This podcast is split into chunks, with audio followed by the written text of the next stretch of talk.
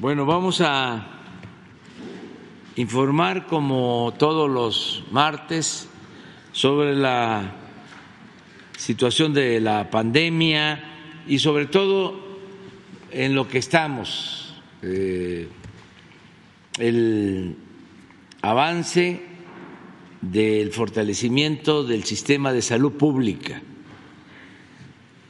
Nos hemos eh, comprometido a que vamos a dejar un sistema de salud pública de primera con buenos hospitales, con médicos generales, con médicos especialistas, con medicinas y eh, universal, gratuito, garantizar el derecho a la salud, que está en la Constitución, pero que es letra muerta. Y lo que queremos es mejorar el sistema de salud pública. Es un compromiso. Si no lo logramos, vamos a tener tache. Esto este, es eh, un compromiso y es a lo que nos estamos dedicando en materia de salud. No es fácil porque ya eh, hemos hablado de cómo eh, destruyeron el sistema de salud pública para privatizar la salud cómo nos quedamos sin médicos, cómo eh, se corrompió todo el sistema de abasto de medicamentos y todos los intereses. Ahora estamos limpiando el ISTE, están sacando hasta planas de protesta porque los antiguos funcionarios del ISTE eran los principales proveedores de los servicios del ISTE. El ISTE lo dejaron como un cascarón. Estaba por completo privatizado un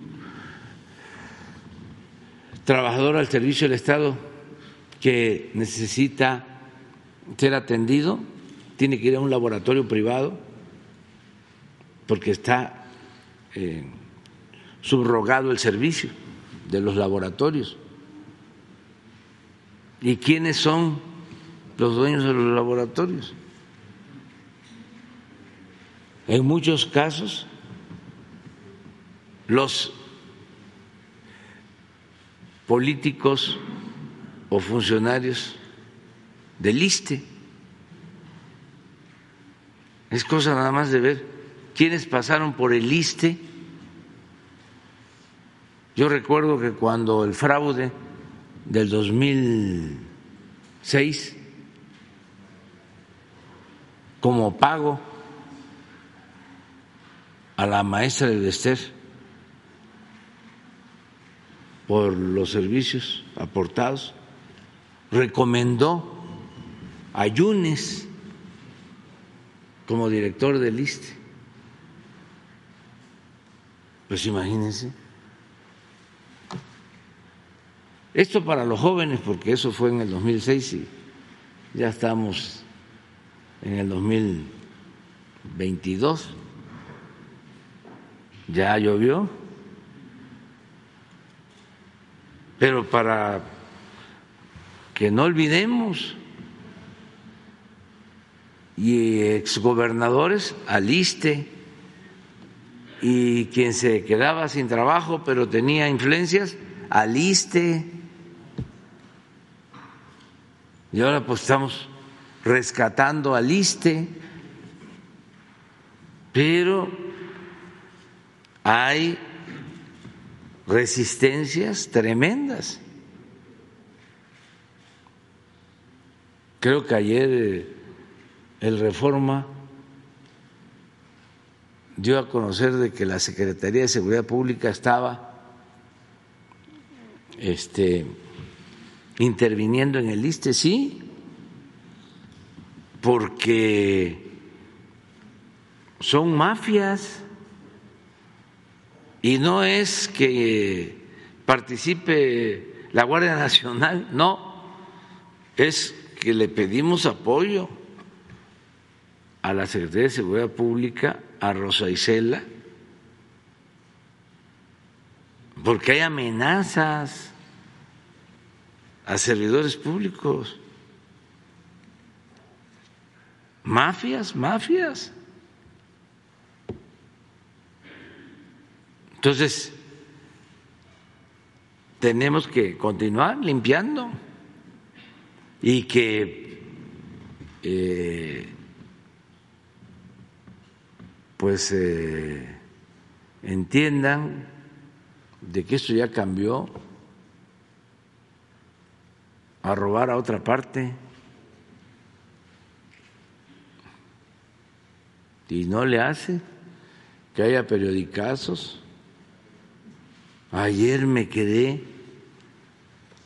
anonadado, sorprendido de cómo Milenio cubrió, como yo fui opositor durante muchos años, nunca defendiendo el petróleo, defendiendo la educación pública, defendiendo derechos humanos, defendiendo la democracia, nunca un control remoto ni me entrevistaban. Ayer el milenio, una cobertura, no sé si también por televisión, también, y Televisa, ¿cuándo Televisa nos iba a cubrir? Que viva la libertad.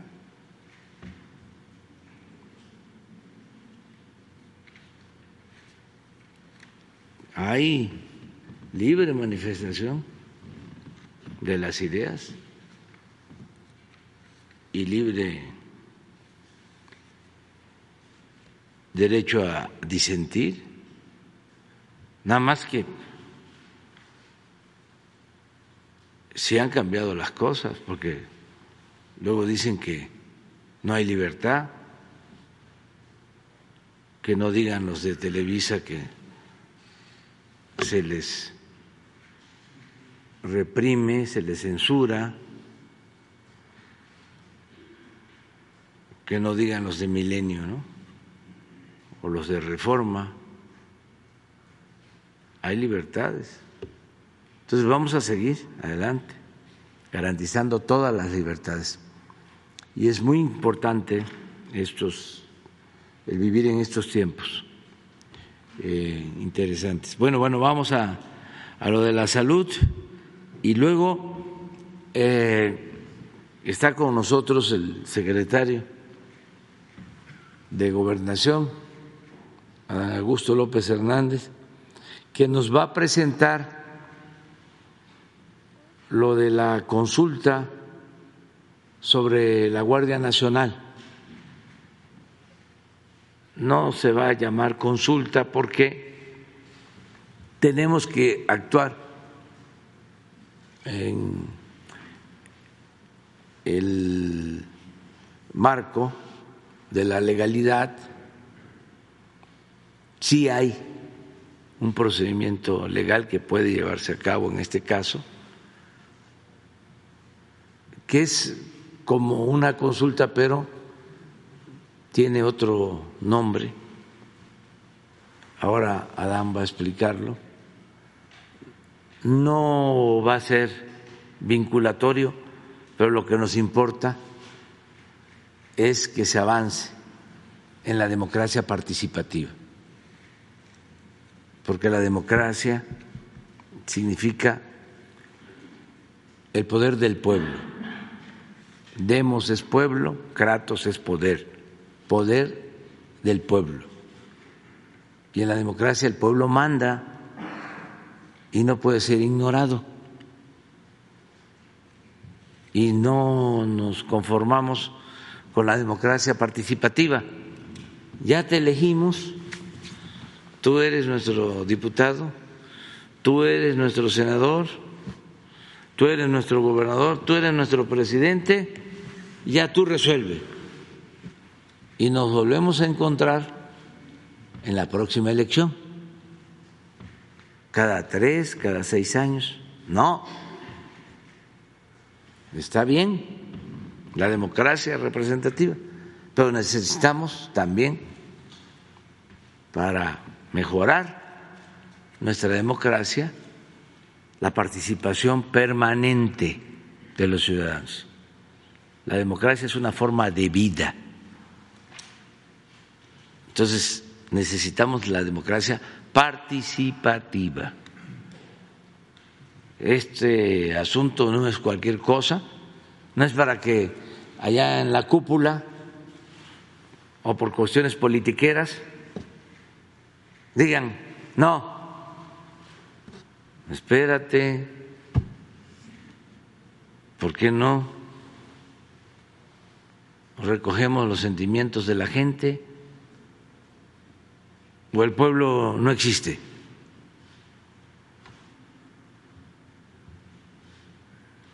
Es invitado de piedra. Son ciudadanos imaginarios. Aquí los que sabemos de política y decidimos somos los de la élite del poder económico y del poder político. No, para nada. Somos todos. La democracia es asunto de todos. Y por eso se va a presentar. Pero vamos a, a la salud que también es democracia. Claro. Con su permiso, señor presidente, muy buenos días a todas y todos ustedes. Hoy, 27 de septiembre, en el Pulso de la Salud, el doctor Ruy López Ridaura les comunicará el informe técnico de la pandemia al cumplirse 11 semanas en continuo descenso y la política de vacunación en nuestro país hoy en día.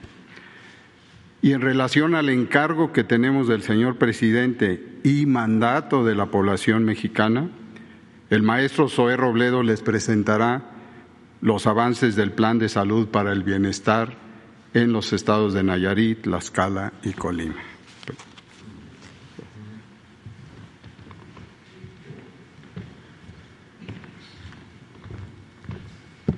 Buenos días, con su permiso, presidente. Hola, ¿qué tal, maestro?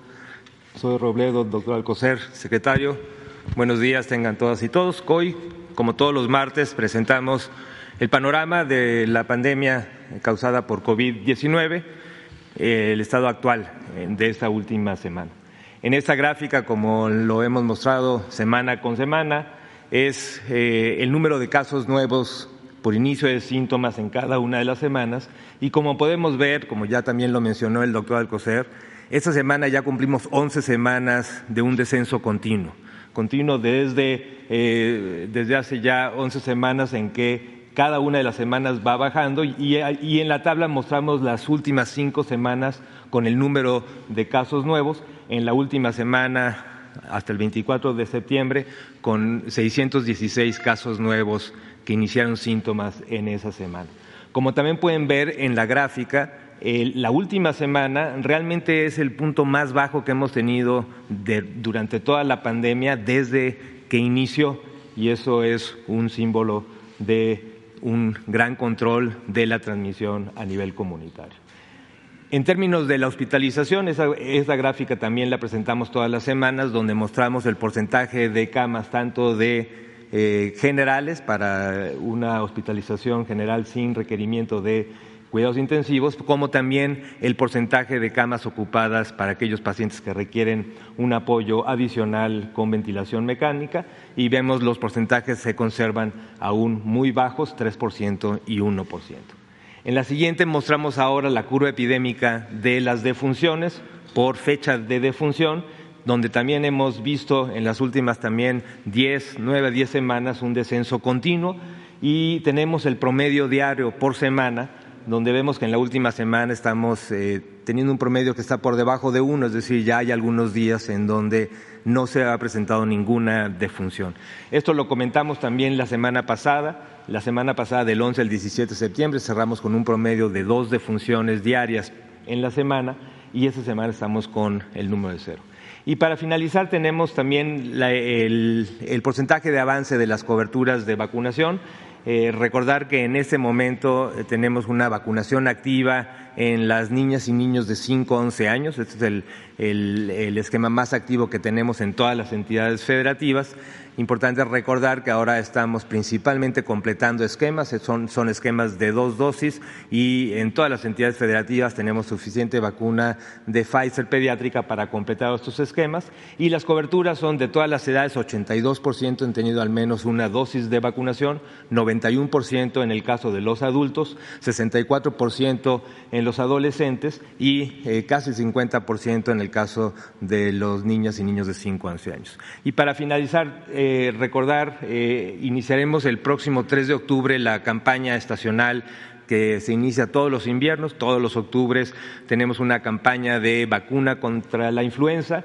Iniciaremos el 3 de octubre, termina el 31 de marzo. Recordar que es una campaña que va dirigida a los grupos de mayor riesgo, de mayor riesgo para complicaciones por influenza, principalmente son adultos de 60 años y más, niñas y niños de 6 a 59 meses, menos de 5 años, personal de salud, mujeres embarazadas y grupos de riesgo que especialmente son eh, adultos o niñas y niños que tienen problemas de inmunosupresión o, algún tipo de compromiso o comorbilidad como diabetes, hipertensión, que también son candidatos a recibir esta vacuna. La meta nacional son 33.6 millones de, vacunas para todo el sector y ya tenemos prácticamente una distribución de los primeros 10 millones en todas las entidades. Esta semana también distribuiremos 6 millones más para que el día 3 de octubre, el próximo lunes, en todas las entidades, en todas las instituciones tengamos suficientes vacunas para iniciar eh, y recordar también a la población que cuanto antes es mejor, es mejor vacunarse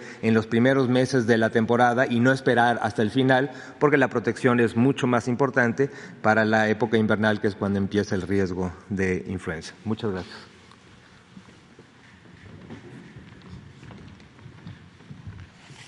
Con su permiso, señor presidente, muy buenos días, eh, secretarios, eh, doctor Ruy, a todas y a todos. Estamos llegando a los primeros seis meses desde que iniciamos ya la operación en los tres primeros estados y hoy queremos presentar algunos de los avances en estos estados y, otros estados que, siguen. Por eso, en esta conferencia de prensa eh, presentaremos los avances en Nayarit eh, como lo hemos dicho en otras ocasiones, ya con una operación plena en los 13 hospitales, en cuatro unidades de especialidades y 292 centros de salud, con una cobertura del 100% de médicos eh, especialistas y 97% de médicos generales, así como de personal de enfermería. También ya en Nayarit se logró la capacitación del 100% del personal. En infraestructura y rehabilitación de las unidades médicas, de un total de 237 millones de pesos para la rehabilitación. Ya habíamos eh, que llegamos a la conclusión de este proceso en los hospitales, en las unidades de segundo nivel, y tenemos un avance del 80% en unidades de primer nivel, es decir, de los 219 centros de salud ya se han intervenido el 80% y vamos a ir a los restantes con obras que empiezan el 17 de octubre. El abasto, el, abasto alcanzó un nivel por ahora ya por encima del 98% de recetas eh, surtidas y al momento se está en proceso de adquisición de 4.330 piezas de equipo médico por 194 millones de pesos para el primer nivel. Ya se presentó proveeduría para 15 de 17 partidas y el fallo es el próximo 3 de octubre. Para el segundo nivel, el, proceso de adquisición de 2.451 equipos tenemos, es un monto de 475 millones de, pesos. Si podemos pasar a la siguiente, que es la escala, estamos también ya presentes en los 100, en 100% de las unidades, allá son 10 hospitales y 195 centros de salud. La cobertura de médicos especialistas alcanzó el 95% y de médicos generales y personal de enfermería, 87% eh, de cobertura. Ya también con el 100% de la capacitación, tanto en los hospitales como en las unidades de primer nivel, clínicas y centros de salud. La rehabilitación de unidades médicas eh, ha tenido una inversión de 157 millones de pesos en estos últimos eh, seis meses. Eh, con un avance del 100% en los hospitales y para 50 unidades de primer nivel de atención por parte del INSABI se lleva un avance del 60%. El primero de octubre inicia otro grupo de unidades de primer nivel que están siendo intervenidas para su rehabilitación. También en, Abasto estamos por encima del 92% de recetas surtidas completas y en cuanto a equipamiento, en el proceso de adquisición de 2.855 piezas de equipo de, eh, eh, por 66 millones de pesos en primer nivel y 1.351 piezas de equipo, de diferentes tipos de equipos, para el segundo nivel por un monto de 229 millones de pesos. Y finalmente, en el caso de Colima, también con presencia ya en el 100% de las unidades, son cinco hospitales y un centro de hemodiálisis, así como 132 centros de salud, con una cobertura del 100% de médicos especialistas y, 90 y 74% de cobertura de médicos generales y de personal de enfermería. El 100% ha sido capacitado en el segundo nivel en los hospitales y ya con 98% de capacitación en los centros de salud. Las obras de infraestructura y rehabilitación de unidades médicas reportan una inversión de 130 millones de pesos para rehabilitación de los cinco hospitales con un avance del 100% y para 64 unidades de primer nivel con un avance del 60%. También en el caso de Colima, el grupo de unidades de primer nivel de clínicas inicia sus obras el próximo 3 de, octubre. Y el abasto también por arriba del 95%, 95.1% de recetas surtidas. En cuanto a equipamiento, estamos en proceso de adquisición de 3.606 piezas de equipo médico. Y el día de hoy queremos también eh, informar sobre otros estados en donde hemos estado trabajando eh, en estos últimos meses, también con avances importantes, principalmente en Baja California Sur, en Sonora, Campeche y Sinaloa, donde con la coordinación de los gobiernos de los estados hoy podemos dar la fecha de arranque del programa Bienestar en estas localidades. En Baja California Sur y en Sonora el programa arranca formalmente el próximo primero de octubre. En el caso de Baja Sur, ayer fueron desplegados los equipos de trabajo, tanto de personal, de abasto y de conservación, que permitirá que contemos con todo lo necesario para esta fecha de inicio y en Sonora se llevan a cabo las últimas actividades para el arranque también en el primero de octubre. En el caso de Campeche, el programa Es Bienestar inicia el próximo 15 de octubre. Al día de hoy hay un 100% de capacitación de personal y se cuenta con información fundamental para eh, el tema del abasto, eh, sobre todo con los consumos promedios mensuales de cada, todas y cada una de las unidades, tanto de segundo nivel como de primer nivel de, atención, es decir, cuánto es el promedio de consumo de los medicamentos, que es el indicador que necesitamos tener para programar la demanda y poder tener un incremento, como en los otros tres estados, en el nivel de surtimiento de recetas.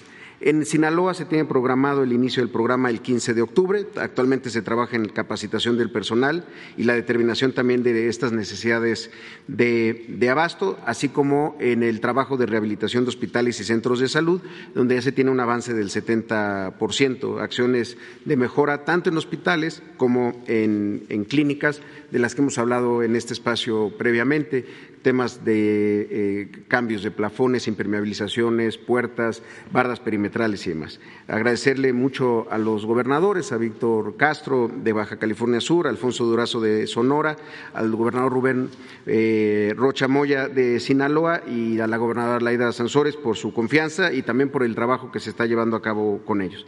Y también informar, en el caso de Veracruz, eh, el pasado 21 de septiembre firmamos el acuerdo marco con el gobernador Huitláhuac para la ampliación del el IMSS Bienestar. También estamos trabajando ya en mesas que se están empezando a desplegar esta semana y con un eh, programa de rehabilitación en 100 días de 301 unidades de primer nivel del programa IMSS Bienestar en Veracruz y de seis hospitales también de IMSS Bienestar en ese, en ese estado por un monto de 102.9 eh, millones de pesos. También hay avances en Oaxaca y Guerrero, donde ya se llevan bastantes eh, semanas de trabajo en instalación de, mesas en conjunto con los gobiernos de los, de los estados. Sería todo por mi parte, señor presidente.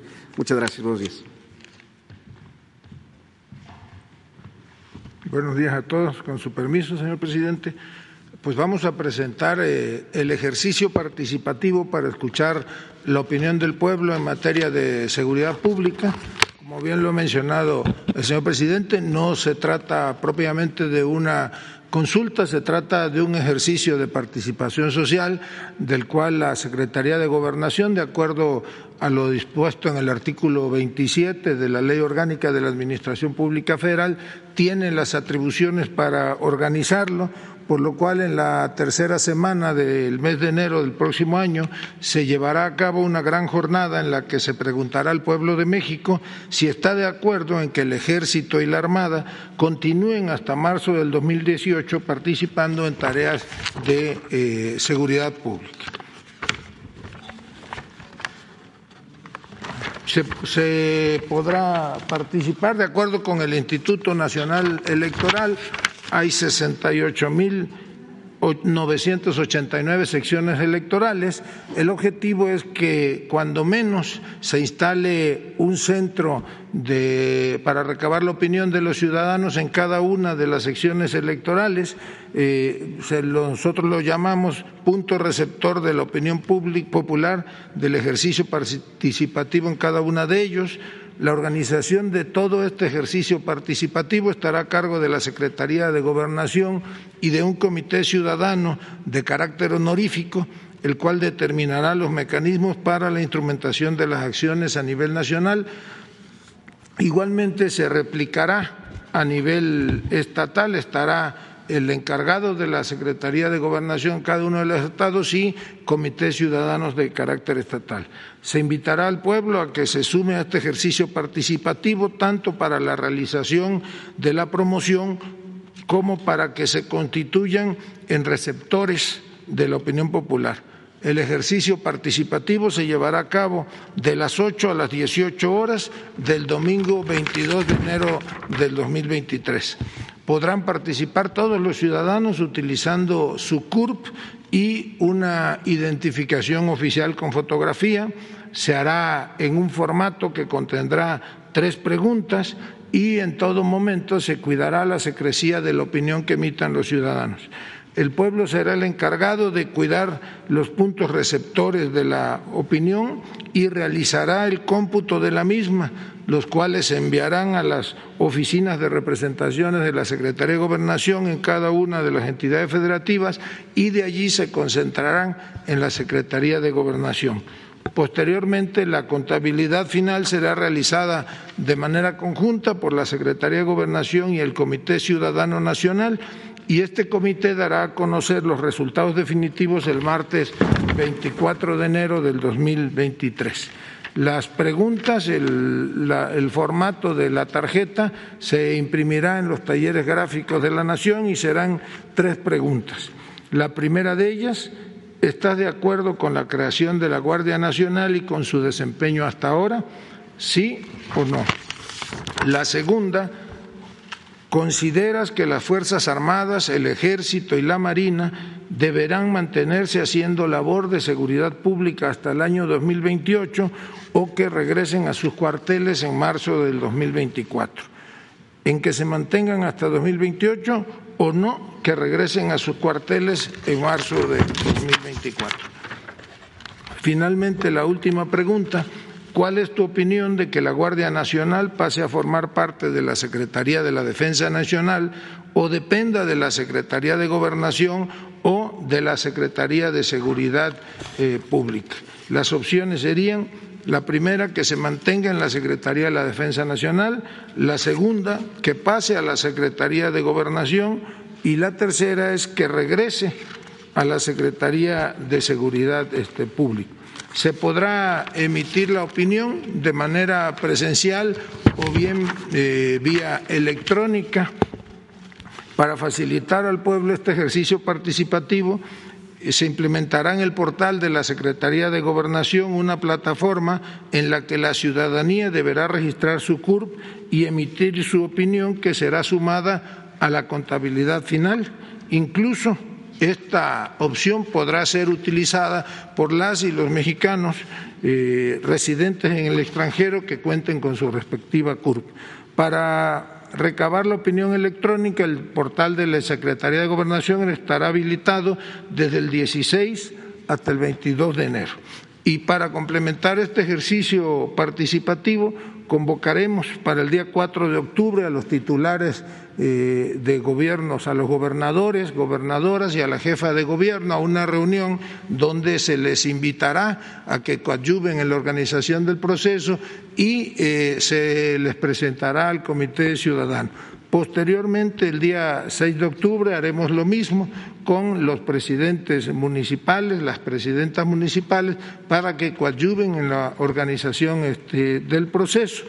Y la jornada de promoción, de difusión, de debate dará inicio el día 10 de octubre y en la posibilidad de que en las plazas públicas eh, eh, se pueda difundir, invitar a la ciudadanía que participe en este ejercicio democrático y terminará esa jornada de difusión el día 16 de enero del 2023.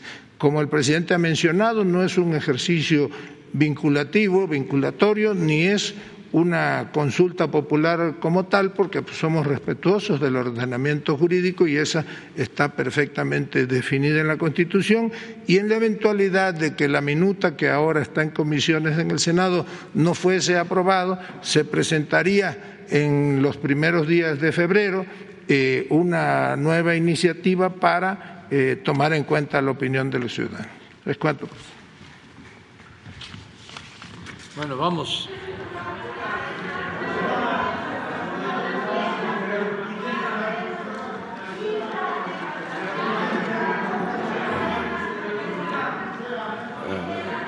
Vamos, pues. Pero faltan, son tres, cuatro, cinco, falta una compañera. Seis, para que sean tres y tres. Tres mujeres, tres hombres.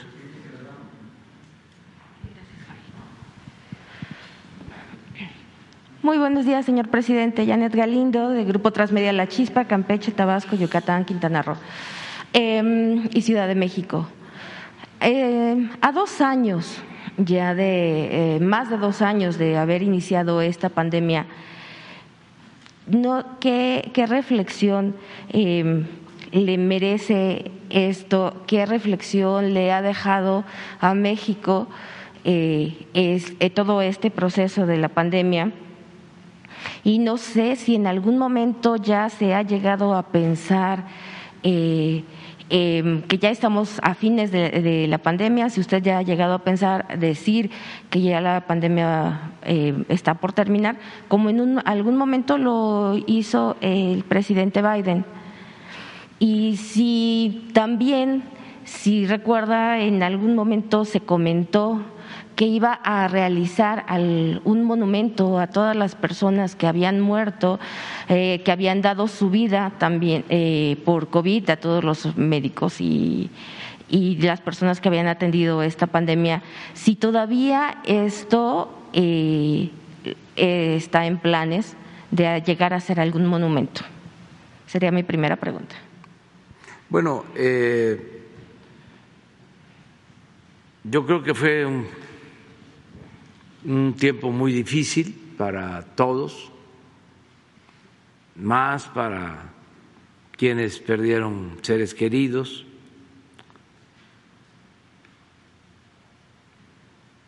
Fueron momentos de tristeza, de incertidumbre y hemos salido adelante. Desde luego no es un asunto eh, fácil de superar, pero eh, se enfrentó, la gente ayudó mucho,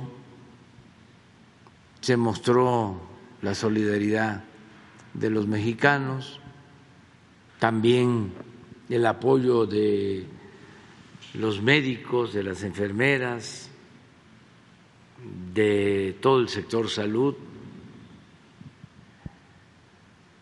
como por solo mencionar algo, no hubieron protestas de trabajadores del sector salud,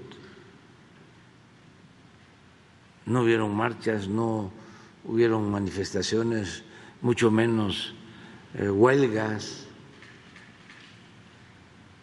se aceptaron condiciones especiales de trabajo.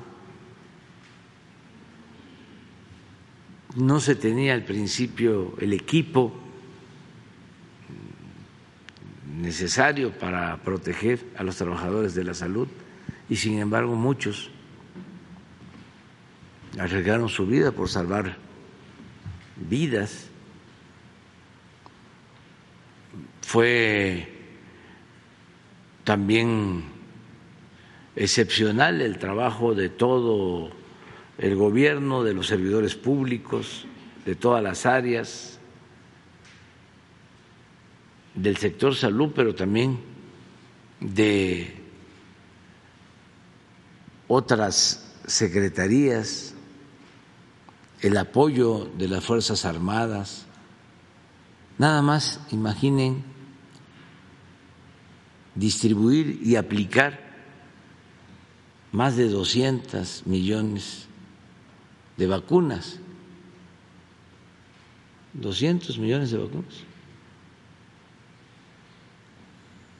Solo la logística, la distribución, todo eso lo llevó a cabo la Secretaría de la Defensa. Y se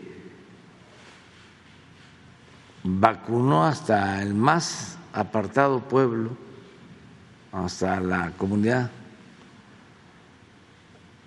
más alejada.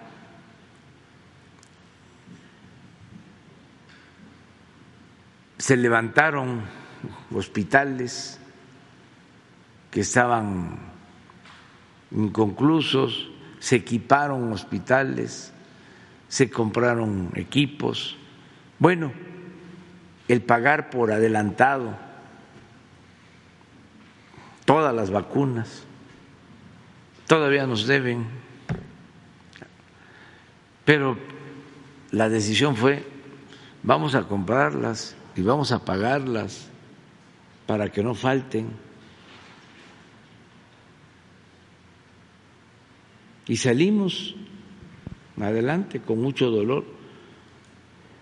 Yo planté, planté un aguahuete, sembré un aguahuete aquí en Palacio, lo veo y a veces estoy ahí y ya está grande y lo hice como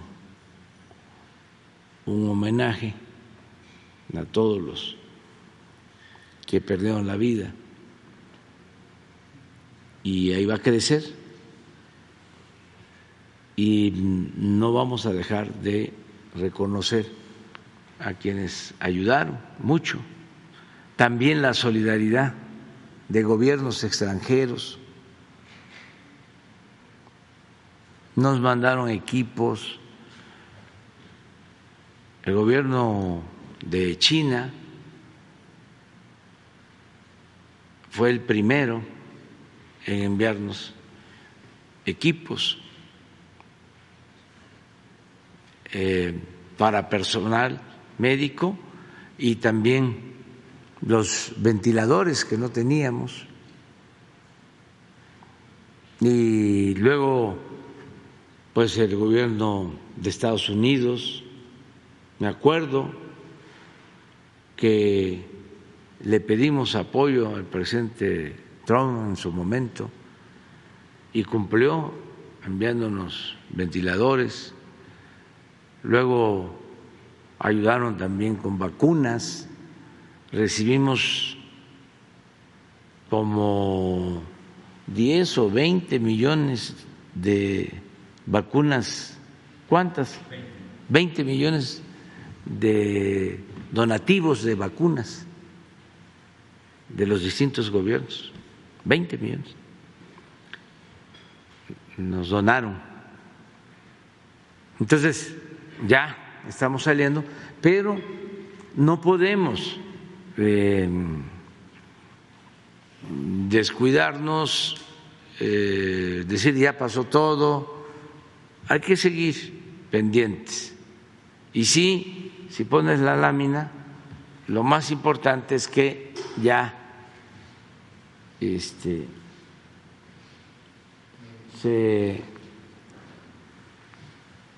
ha disminuido el número de eh, personas que pierden la vida por COVID. O sea, eh, esa semana del 11 al 17, dos diarios. Pero acuérdense, lo triste, teníamos más de mil diarios. Llegamos a tener. Y del 18 al 24, aunque todavía falta que se reporten, pero ya no tenemos. Hay estados en donde ya no hay eh, fallecidos.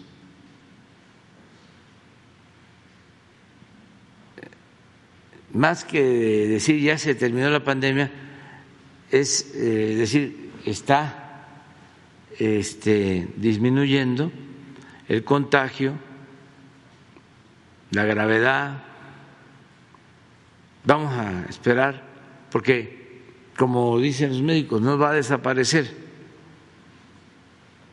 del todo, pero ya no tiene el efecto de pandemia que tuvo. Eso es lo que puedo comentarte.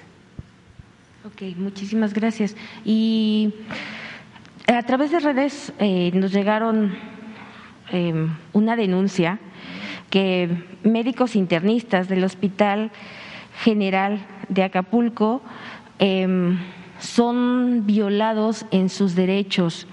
Eh, no los dejan eh, salir a comer, los explotan en cuanto a sus horarios.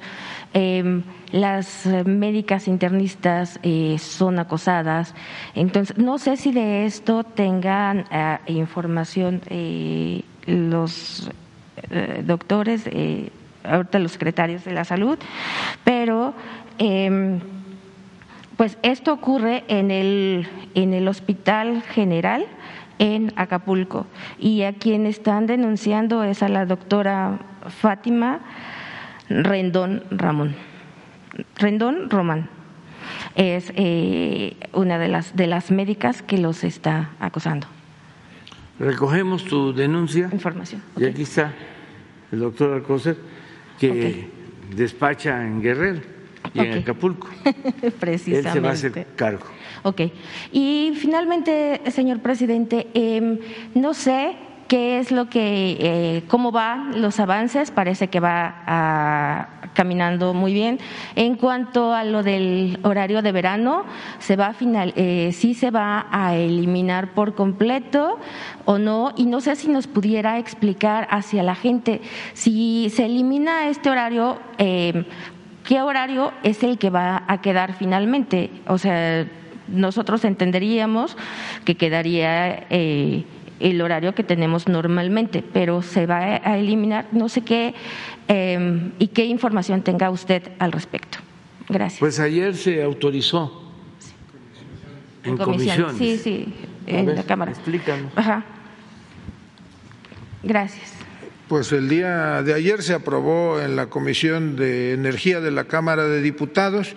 Está previsto que se vote en el Pleno el próximo jueves y que pase eh, posteriormente la minuta al Senado, donde seguramente se discutirá la semana próxima. Se requiere la mayoría simple. Eh, en eh, la comisión salió la votación con esa, con esa mayoría y bueno, adicionalmente el horario que prevalecerá es el que actualmente tenemos con la diferenciación eh, de las zonas horarias en la frontera norte. O sea, quedaría entonces el que estamos ahorita, El ahorita. que tenemos hoy. No, quedaría el normal, quedaría el normal. ¿Normal? Quedaría el que regresa. Es el de hoy. Ah, ok. Sí, No habría cambio ya que está ok. previsto. Sí, porque de hecho está a punto de terminar, o sea, el horario de verano, pues ya lo vamos a concluir, o sea, y ya se va a normalizar. Sí, este termina el 30 de octubre.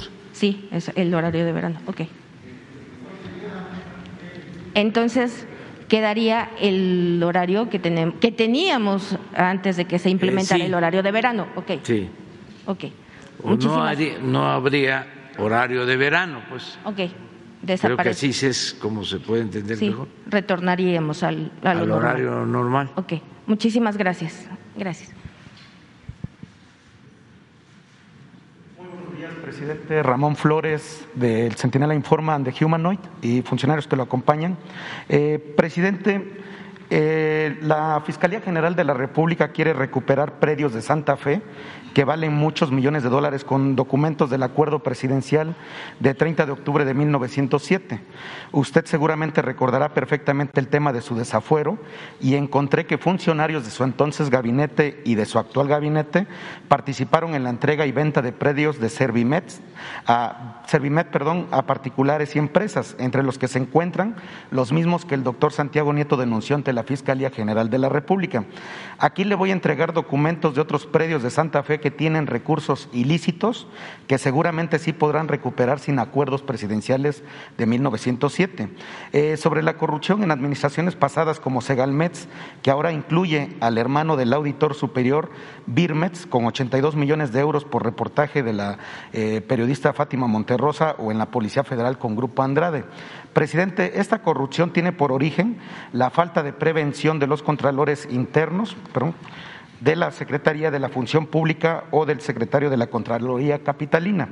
Eh, presidente, ¿estaría de acuerdo en que un día a la semana se presentara en el informe semanal Cero Impunidad el secretario de la Función Pública y la fiscal anticorrupción? Sabemos que la fiscal anticorrupción es eh, autónoma e independiente, para que nos informen cómo se previene y se combate la corrupción semanalmente, porque lo que han estado desinformando varios medios de comunicación es que eh, su administración es una de las que más corrupción ha permitido, pero nos gustaría saber si podría venir el secretario de la Función Pública y la fiscal anticorrupción cuando es eh, el, lo, de este, lo del informe de cero impunidad para que pueda informar cómo son los avances de la corrupción, presidente.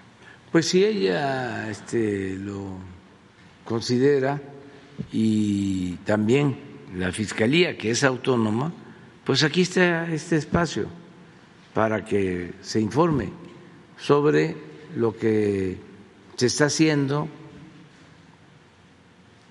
Este gobierno no permite la corrupción. Nosotros tenemos como misión desterrar la corrupción.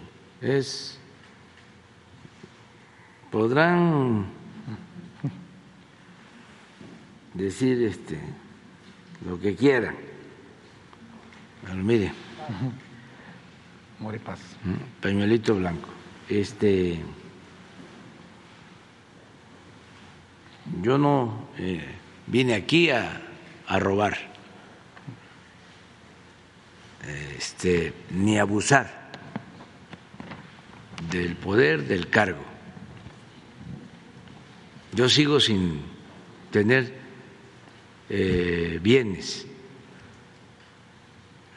Lo que tengo es lo que heredé de mi familia en Palenque,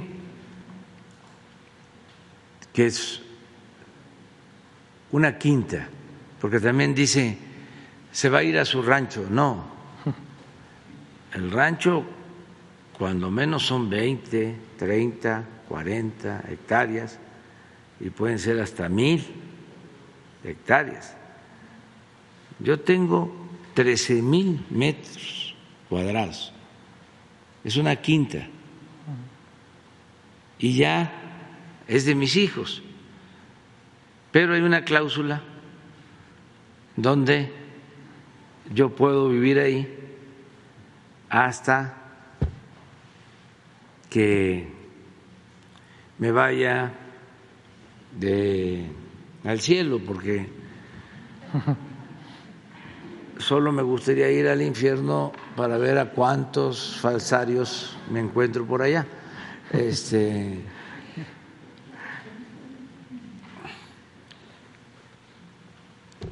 pero es eh, de mis hijos no tengo nada más. Eh, mis eh, ingresos, sueldo, lo que recibo de regalías por mis libros, eso tiene que ver con Beatriz, ella es la que maneja esos fondos.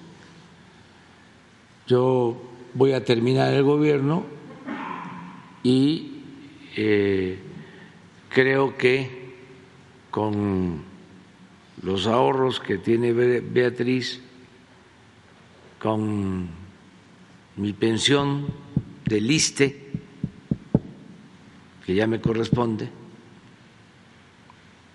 más eh, la pensión de adulto mayor, con eso voy a tener ingresos para que no me falte lo indispensable. ¿Qué es lo indispensable?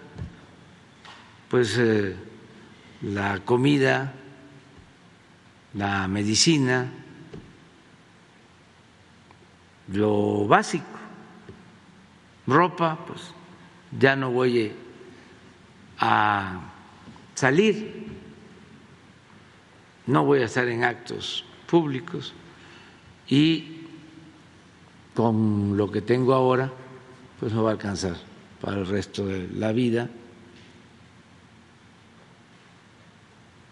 Zapatos, pues los que tengo, me van a alcanzar, los tenis, los libros, pues ya. Estoy haciendo mi selección de libros, tengo mi biblioteca, pero como voy a trabajar en una investigación sobre el conservadurismo en México, sobre el pensamiento conservador en México, ya estoy eh, apartando la bibliografía básica para que no tenga yo que estar saliendo. ¿Qué más? Eh, pues eh, tener para pagar la luz, el agua, el predial y ya. Pero este no tengo más gasto y no tengo pensado viajar este entonces cero corrupción y vuelvo a decir para que no se malinterprete no todo el que tiene es malvado. Hay gente que tiene un patrimonio que lo heredó o lo ha hecho con trabajo, de conformidad con la ley y merece respeto. Yo estoy en contra, siempre voy a estar en contra de la riqueza malavida. del que se aprovecha de un cargo, del que traiciona al pueblo porque lo eligen para servir y se sirve. y se dedica a robar. O del que supuestamente es empresario y es un vulgar traficante de influencia.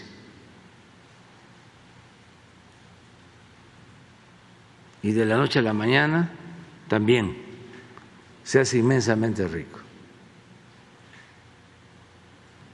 Y desde luego de los políticos que tienen residencias por todos lados y departamentos en el extranjero y carros último modelo, y viven colmados de atenciones, de privilegios, mientras hay millones de mexicanos en la pobreza. Entonces, corrupción no. Además, eh, si hemos salido adelante, ahora que preguntaban sobre la pandemia, es porque teníamos presupuesto. Eh, teníamos 70 mil millones de pesos para comprar vacunas por no permitir la corrupción. Porque cuando hay corrupción, el presupuesto no rinde, no alcanza. La corrupción, repito, hay que combatirla no solo por razones de índole moral, sino porque es una fuente para el financiamiento del desarrollo del país. Si no hay corrupción, el presupuesto alcanza. No hace falta aumentar impuestos, no hace falta endeudar al país, no hacen falta los gasolinazos. Y si a eso se agrega la austeridad, se hace a un lado la fantochería, la prepotencia, el lujo, los gastos superfluos.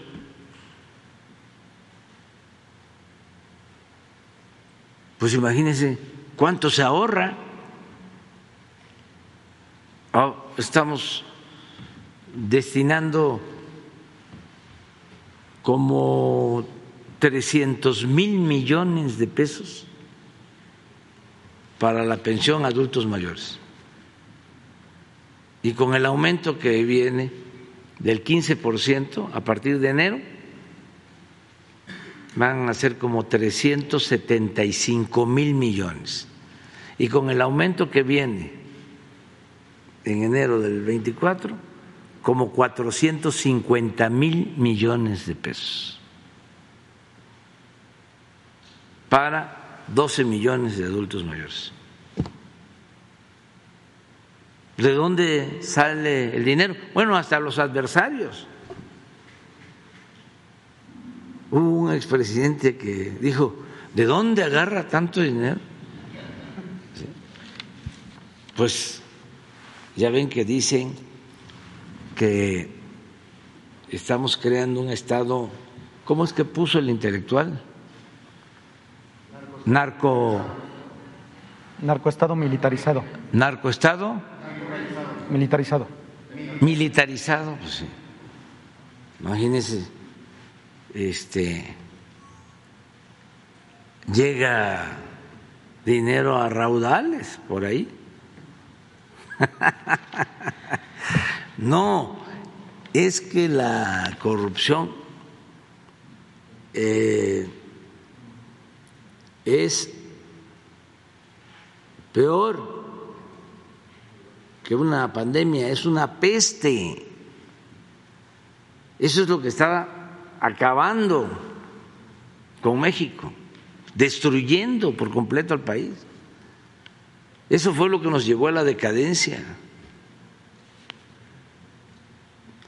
Y lo peor de todo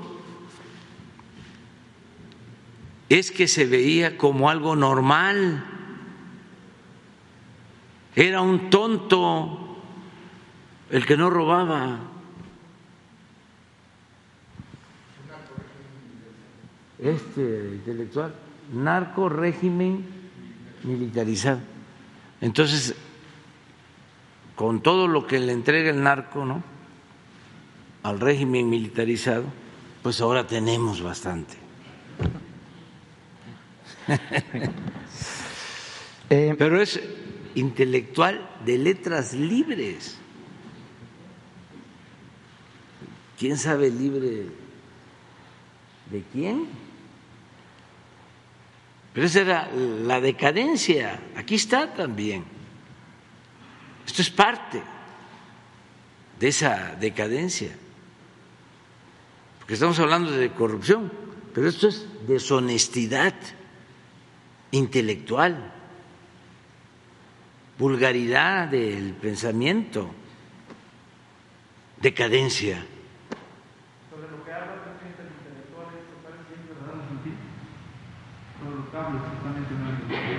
No, ya lo dijo el, el, Pues ya habló el, el embajador,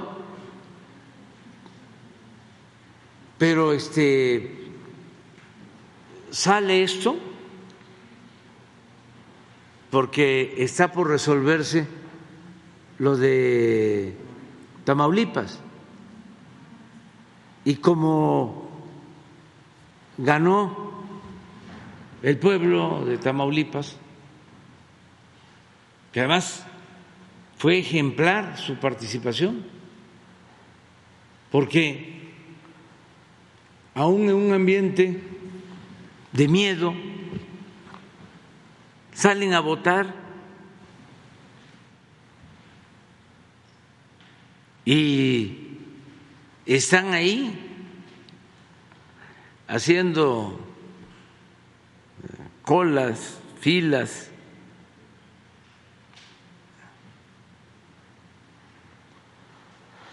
Y fue el estado donde hubo más participación ciudadana. Entonces, por eso, pues eh, no sirvió ningún fraude. Porque cuando no participa la gente, con 20% de votos que compren, pues con eso pueden hacer un fraude. Pero aquí participó más gente que en Hidalgo, que en Quintana Roo, que en Oaxaca. Entonces, por eso, pues no pudieron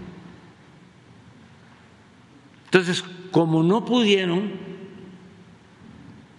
este, con el fraude, porque el pueblo es mucha pieza, el pueblo de Tamaulipas, harto de tanto abuso, de malos gobiernos, que dijo basta. Entonces empiezan porque qué casualidad que ahora que va a decidir el Tribunal Electoral empiezan con esto, con estas campañas. Porque están pensando posiblemente decir, se anula la elección porque participó el narcotráfico, el doctor Américo Villarreal metido en el narcotráfico. Conozco a Américo Villarreal y es una gente decente, como lo merece Tamaulipas. Pero es mafia y son capaces de todo. Y está orquestado por muchos, no sé, pero esto no es normal. Sí, porque se está protegiendo, pienso, porque existe una persecución, es una situación este muy extrema y presiones. Parece que el presidente del tribunal electoral es eh, eh, funcionario, fue funcionario de uno de los asesores. Roberto Gil Suárez. De ese señor, sí, que fue del PAN o es del PAN. ¿Qué fue? Asesor, es asesor de cabeza de vaca también. Sí, entonces, pero este tribunal no es un agente, sino son. ¿Cuántos miembros son? Siete. Y a ver, ¿cómo le van a hacer? O sea, eh, sí, yo creo que les falló. Me llamó mucho la atención, ¿no? Primero sale en una revista o en una página.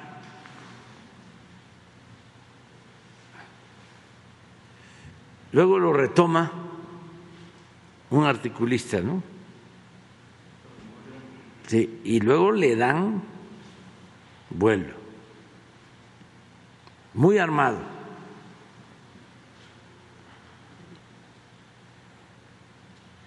Y sale el embajador a decir que es falso.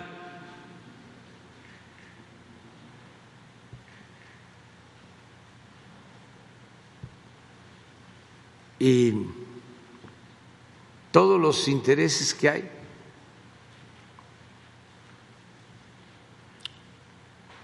de las agencias. ¿O ustedes creen que no se meten y que no hay contubernio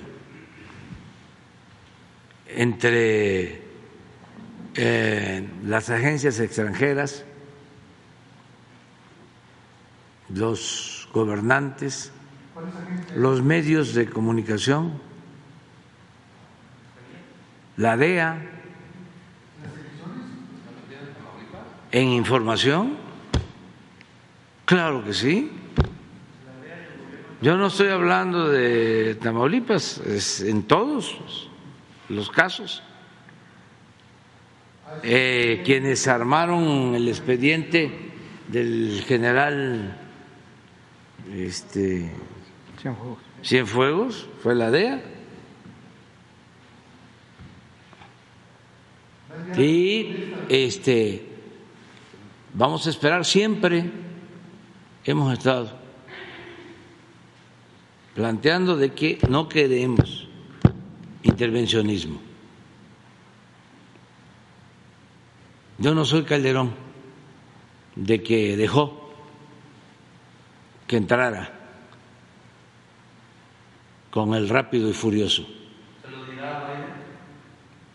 Ya lo sabe el presidente Biden, es muy respetuoso. El presidente Biden. Es que abajo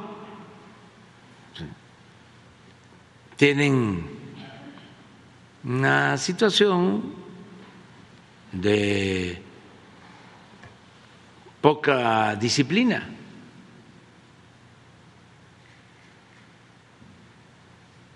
Y hay intereses. Y se meten, eh, pero en todo, pero no solo eh, estas agencias. Ahora que nos mandaron el pliego de este preguntas sobre la consulta del tratado por la cuestión energética, como 60 hojas, las preguntas como si las hubiesen hecho los de Iberdrola.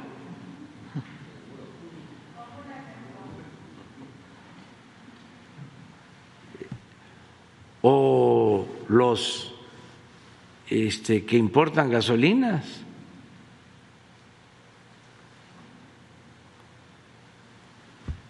Otros personajes de aquí. Pues las vamos a contestar todas por, pues, por respeto, pero no vamos a permitir que vulneren nuestra soberanía.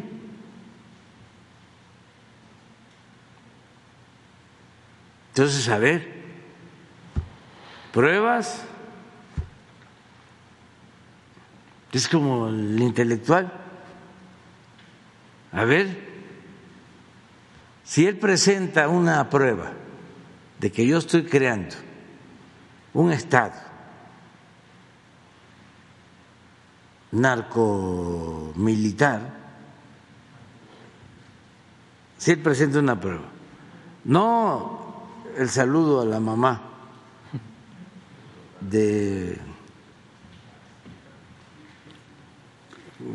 eh, Guzmán lo era. No, no, pues eso, eso lo volvería a hacer, ya lo he dicho, que respeto mucho a los adultos.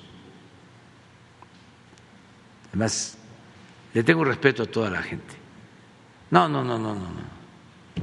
Pruebas. Si él presenta pruebas, yo renuncio. Pero si no presenta prueba, pues que ofrezca una disculpa.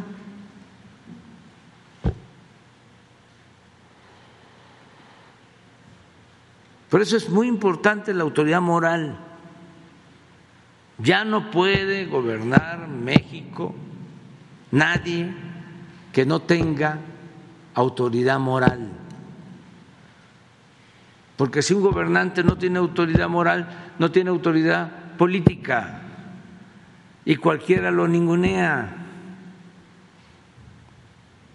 tanto de México como del extranjero.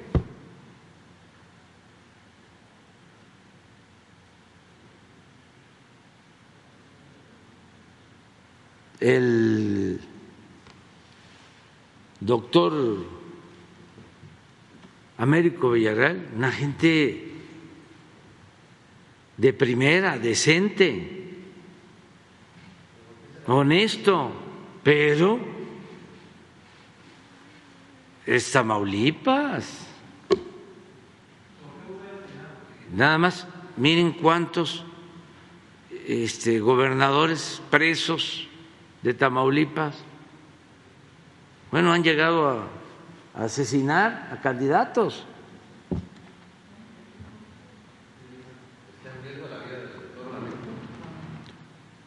Pues deben de, de, estar preocupadas sus familias, pero decirle al doctor que no está solo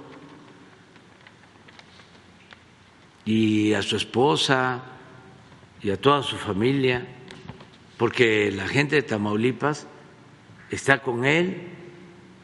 Esto que les estoy diciendo es de dominio público en Tamaulipas.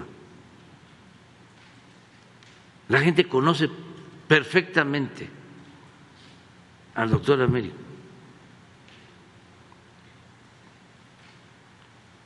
Lo único este,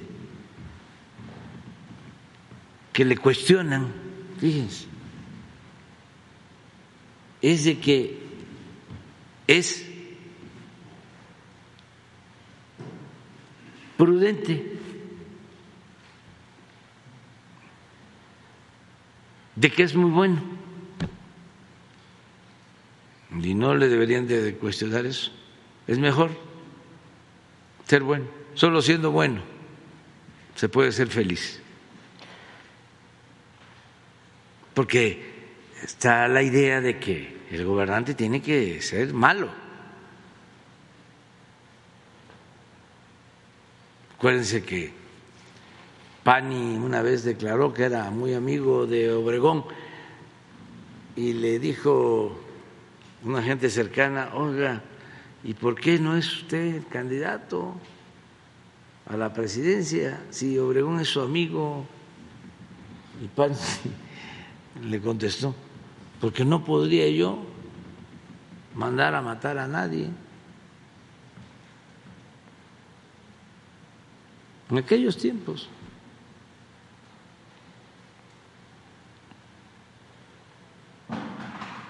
Se decía, por ejemplo, de Guerrero, este, Guerrero solo, con mano dura, se puede gobernar. No, no, se gobierna atendiendo a la gente, actuando de buena fe, con amor al prójimo con amor al pueblo. Miren el lío que se metieron los que desataron la guerra contra el narcotráfico, los que decidieron que había que enfrentar la violencia con la violencia. ¿En qué situación están? Porque pensaron que eso iba a prevalecer y que estaba aceptado por todo el mundo. Y además se marearon con el poder, porque el poder atonta a los inteligentes y a los tontos los vuelve locos. Para resistir las tentaciones del poder hay que tener principios hay que tener ideales. Eso es lo que ancla. Si no hay principios, no hay ideales, si es la búsqueda del poder por el poder, o la búsqueda del dinero, pues la autoridad no cumple entonces, eso es lo que puedo comentarte. Si desean venir aquí, eh, la fiscal anticorrupción, desde luego con la autorización del el fiscal general, porque es una institución autónoma que nosotros debemos de respetar, pero si ellos quieren venir a informar, aquí está este foro, esta tribuna. Muchas gracias, presidente. Mi segundo planteamiento es la instrucción que usted dio para que le entregaran el expediente médico a Claudia Ivón Sánchez Mayorga fue ignorada por el jurídico del nuevo titular del órgano desconcentrado. La Secretaría de Gobernación no ha generado la reunión con los funcionarios del Consejo de la Judicatura. La Fiscalía de Asuntos Internos le da tres días al maestro Asael Ruiz Ortega para que entregue la documentación. Aquí le acredito cómo fue torturada Claudia y ocultan la documentación o le mienten en sus respuestas, presidente pese a su instrucción. Aquí le entrego la carta original que le envió Claudia a usted y el documento de asuntos internos. Eh, aquí tengo la carta, ahorita se lo voy a mandar con, Jesús. Y precisamente también le voy a entregar la denuncia que está en la Fiscalía General de la República que incluye un contrato por 4.500 millones de pesos del gobernador de Tamaulipas, eh, cabeza de vaca, otro similar de Chihuahua y Michoacán que el nuevo gobernador de Michoacán reconoce que no sirve el equipo que compró el anterior gobernador. Son postes con una cámara de 900 mil pesos cada una de Seguritech o las nuevas patrullas también que están en Coajimalpa y Álvaro Obregón que le dieron a Grupo Andrade. Por lo anterior, usted le podría solicitar al secretario de Gobernación que si le puedo entregar toda esta documentación para que pueda checar a la un gobernador de Tamaulipas que tiene este desvío por 4.500 millones de pesos, presidente. Sí, está autorizado. O sea, este, ahora que terminen, le entregas la información. Sí, muchas gracias. Sí.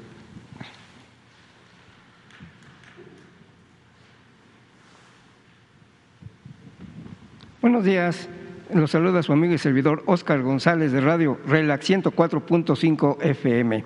Señor presidente, sabemos que usted es enemigo de las injusticias, sobre todo si estas son contra los más desprotegidos, personas de bajos recursos, gente inclusiva, inclusive de la tercera edad o más aún en algún tipo de discapacidad quienes en ocasiones son víctimas de las autoridades que abusan y que venden la justicia al mejor postor. Es el caso del señor Jesús Hinojosa, un octogenario discapacitado, al que un amigo, entre comillas, y que se dedica al despojo de casas en la zona de Tecámac y quien ya cuenta con, incluso con varias carpetas de investigación y del propio abogado, quien ha manejado a ambas partes en el conflicto legal para inclinarse por quien le robó su propio hogar. Todo ello en contubernio con jueces e impartidores de justicia del Estado de México, quienes a través de trampas legaloides lo despojaron de su único patrimonio, además de robarle su taller de torno y herramienta. Esta injusticia dio inicio en el mes de abril del año 2008. Desde entonces ha sido su peregrinar en ministerios públicos, juzgados, magistrados, buscando se le haga justicia, ya que nunca le, fue pagada su casa, ha hecho llamadas a través de medios de comunicación al propio fiscal general del Estado de México, al gobernador de esa entidad mexiquense y todo lo anterior, señor presidente, traigo el complemento de las copias del expediente y que fue ventilado en varios juzgados, fechas de audiencias amañadas hasta la culminación del juicio con el fallo a favor de los abusivos despojadores. Ante ello, este humilde hombre eh, cree todavía en la ley de los hombres, también en la justicia divina y quien pide humildemente su valiosa cooperación y ayuda para que se haga justicia. Señor presidente, ¿es cuánto? Sí, déjanos la información y nosotros vamos a participar y vamos a ayudarlos. Aunque se trata de el Estado de México, pero es buena la relación con el gobierno del Estado de México. Y estoy seguro que se le va a dar ayuda, asesoría. ¿Nos dejas la información con Jesús? Con, Jesús. Sí. Otro punto, señor presidente, otro punto es de que un tema y una pregunta. En varios municipios de la zona oriente del Estado de México, incluso también existen cientos de miles de mototaxistas, esos que por años han venido trabajando de manera irregular, los cuales están contemplados como un transporte de alto riesgo por ser ligeros y no aptos para prestar servicio público a pasajeros, que por lo mismo la Secretaría de Movilidad del Gobierno mexiquense no los ha querido concesionar. Sin embargo, Así salen diariamente a buscar el sustento de sus hogares, aunque para algunos conductores de vehículos del transporte público se han convertido en competencia desleal al permitir la existencia de ellos sin permiso alguno para prestar el servicio de pasajeros. Muchos de estos mototaxistas se han afiliado a diversas organizaciones de derechos humanos, a comités políticos u asociaciones civiles cuyos líderes o representantes los explotan pidiéndoles altas cuotas semanarias o mensuales para dejarlos trabajar bajo apadrinamiento o son utilizados para fines políticos. ¿Es cuánto, presidente? Déjanos también la denuncia. Muy bien. La compañera. Buenos días, señor presidente. Soy Yesenia Peralta de Business Energy de Tabasco. Este, traigo una pregunta muy importante para usted en, este, en esta mañana. Em, dice, eh, hemos seguido de cerca el trabajo que ha estado haciendo en la refinería Dos Bocas, en Paraíso. También hemos visto el aumento de trabajo y el empleo en la región. Eso ha traído un beneficio bastante importante para el pueblo de Tabasco, que ha sido todo, todo este tiempo, este, bueno, eh, víctima ¿no? de lo que es el desempleo en la región. ¿Qué pasará, señor presidente, después de que se terminen las obras en Dos Bocas? ¿Qué pasará acerca de todas estas personas que están, que van a ser desempleados? Hablamos de 20 mil personas empleadas en Dos Bocas durante los trabajos de la refinería y durante el tiempo de pandemia que generó un muy buen empleo en, en Paraíso y municipios aledaños. ¿Tiene alguna estrategia, señor presidente, para el pueblo de Tabasco acerca del empleo en todas estas personas que van a quedar pues sin trabajo después de que se terminen estos, estas obras magistrales? Pues este, eh, tienes toda la razón. La industria de la construcción es muy bondadosa porque se hacen las obras y se generan muchos empleos, pero después, ya cuando se terminan las obras, pues eh, ya no se ocupa a tanta mano de obra tanta fuerza de trabajo. ¿Qué es lo que se tiene que buscar? Bueno, eh, seguir con otras eh, obras, eh, generando empleos en Tabasco y en la región. Y ya estamos trabajando en eso. por ejemplo, una empresa que trabajó y sigue eh, haciéndolo, pero ya tiene menos personal, como ICA, que pues llegó a tener diez mil trabajadores. Así es, también, sí, así es. Perdón, presidente, igual también podemos ver, nosotros venimos desde allá, pudimos ver cómo Samsung eh, realizó campamentos incluso, porque era tanta la insuficiencia de hoteles y todo eso, que se tuvo que generar campamentos y este, eso pues generó todo lo que fue el movimiento económico en la región. Entonces es la preocupación que hay, lo del desempleo que va a quedar después. Sí, entonces en el caso de ICA, eh, ya eh, están construyendo la planta eh, coquizadora de Salina Cruz. Todos esos trabajadores, casi todos, van a tener empleo, porque es una inversión de alrededor de 2.500 millones de dólares. Por eso la impulsamos, para que quienes se quedaran sin trabajo en, Dos Bocas tuviesen eh, garantizado ese empleo. La planta eh, coquizadora va a llevarse estos dos años que nos quedan a nosotros y todavía un año más. O sea que ahí hay. Hay manera de empleo. acomodar, sí. Y es cerca, porque cuando se lleva a cabo la construcción de dos bocas, llegan trabajadores de Oaxaca, del Istmo, a eh, dos bocas la gente va a buscar el empleo. También en todo el corredor del istmo, ahora voy a estar en una gira, son 10 parques industriales, también con el mismo propósito. Y como tenemos eh, reservas suficientes de petróleo y de gas. Se va a contar con mucho gas ahora en el sureste.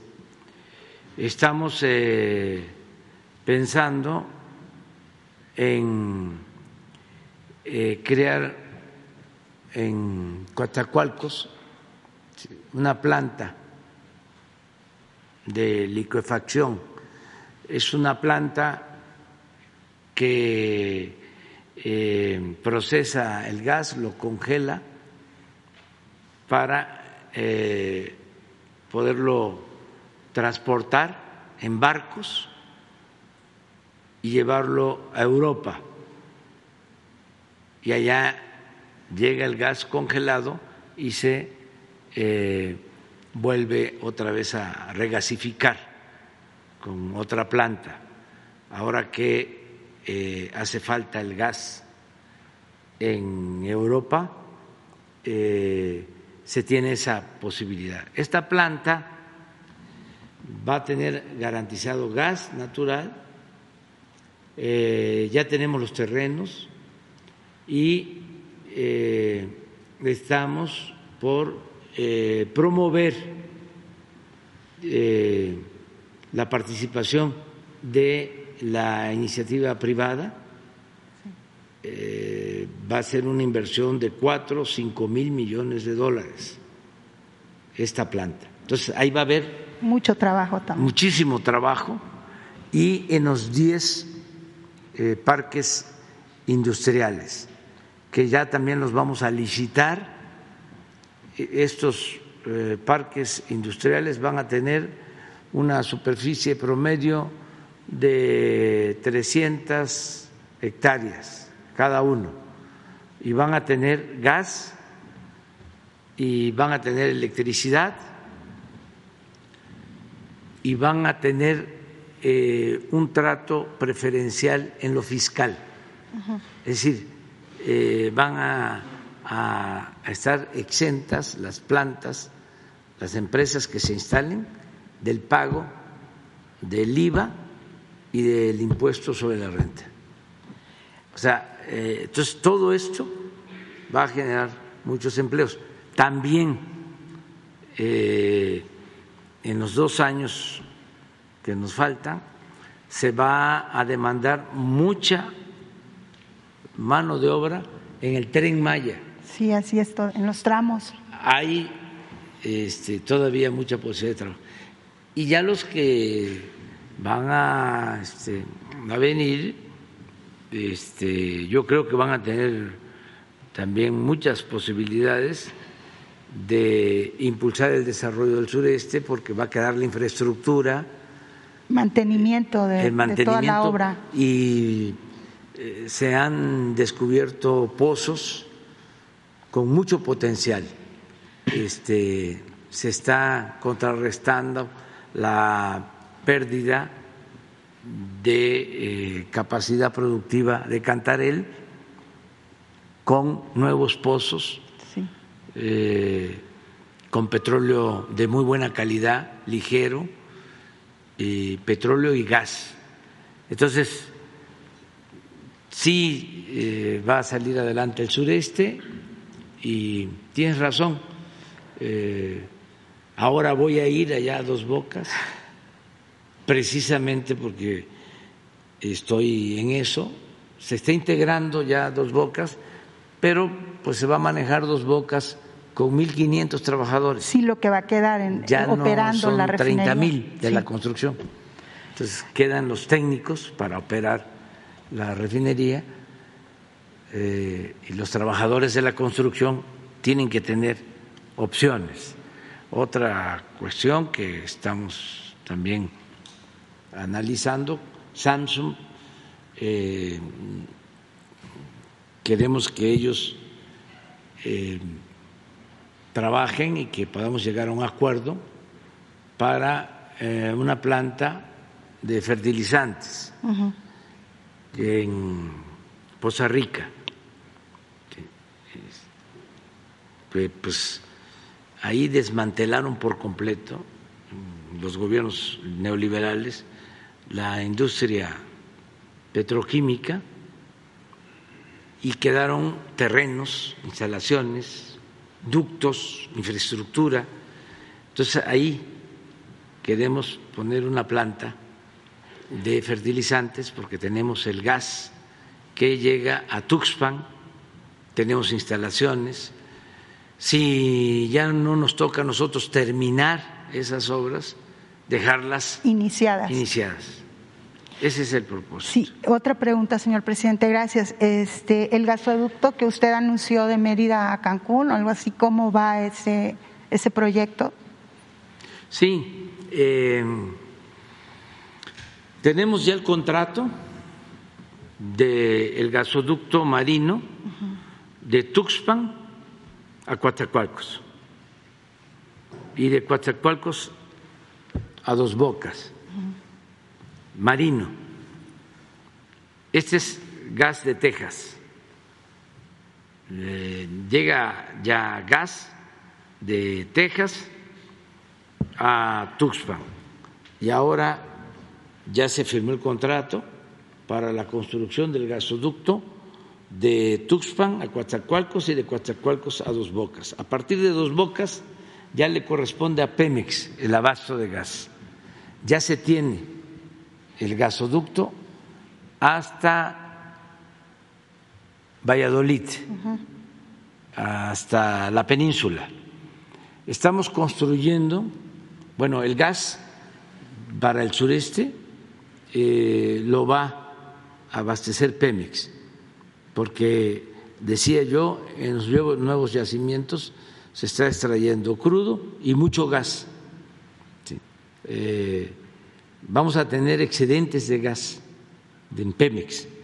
Entonces, eh, con este gasoducto se va a llevar el gas para dos eh, plantas termoeléctricas que ya iniciamos, ya estamos construyendo, una en Mérida y otra en Valladolid, para que no falte la energía eléctrica en eh, la península de Yucatán. Es muy poco lo que se requiere, pero también esto nos ayuda a que el tren Maya eh, tenga eh, toda la electricidad que requiere.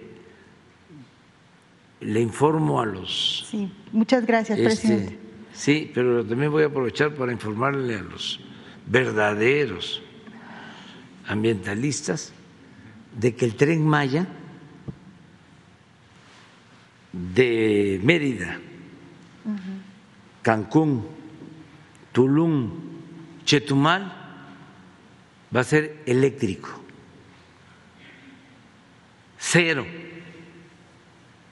contaminación, eléctrico. este, este, nada más una última pregunta para el pueblo de Tabasco. Estamos entrando al periodo de lluvias y todo eso. Este, ¿Cómo va la cuestión del desfogue de las presas que tanto han afectado a la región? Tenemos control sobre las presas y nos está ayudando mucho todo el trabajo de desasolve que realizó la Secretaría de Marina. Quiero también reconocer el trabajo de la Secretaría de, Marina. Se compraron eh, dragas y eh, de esta manera se están desasolvando ríos,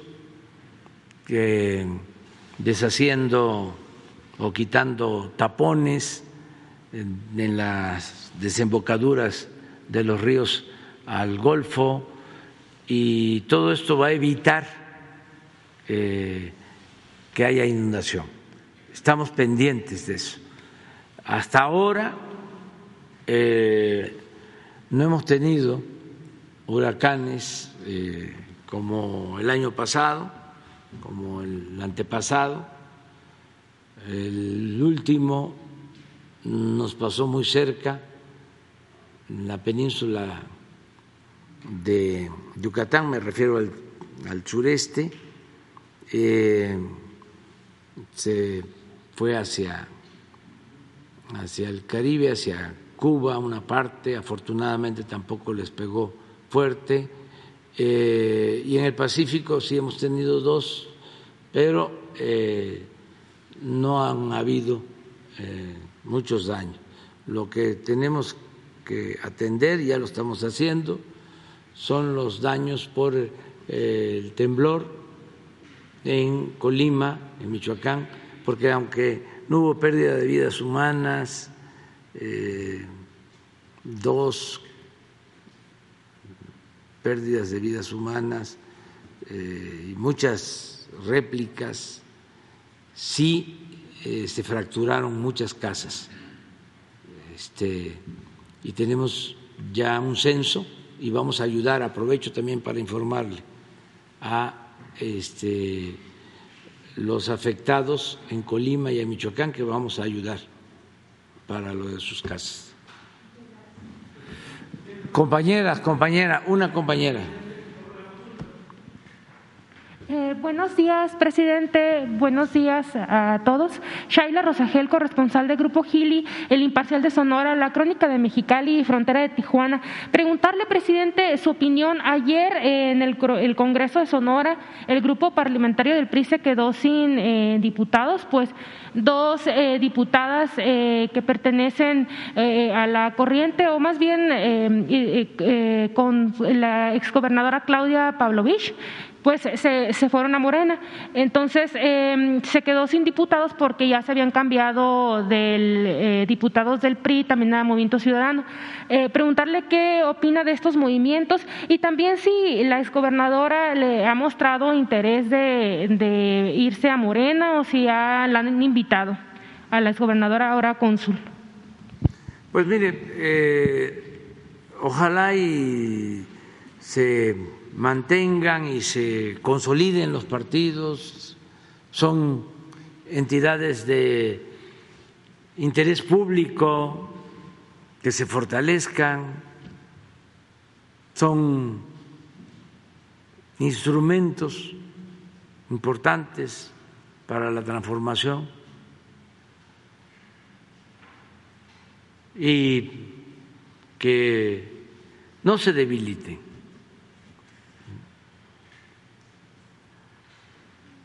y ojalá y les vaya muy bien a todos los partidos, porque necesitamos vida partidista, plural, auténtica, porque hubo un tiempo en que para fingir de que había democracia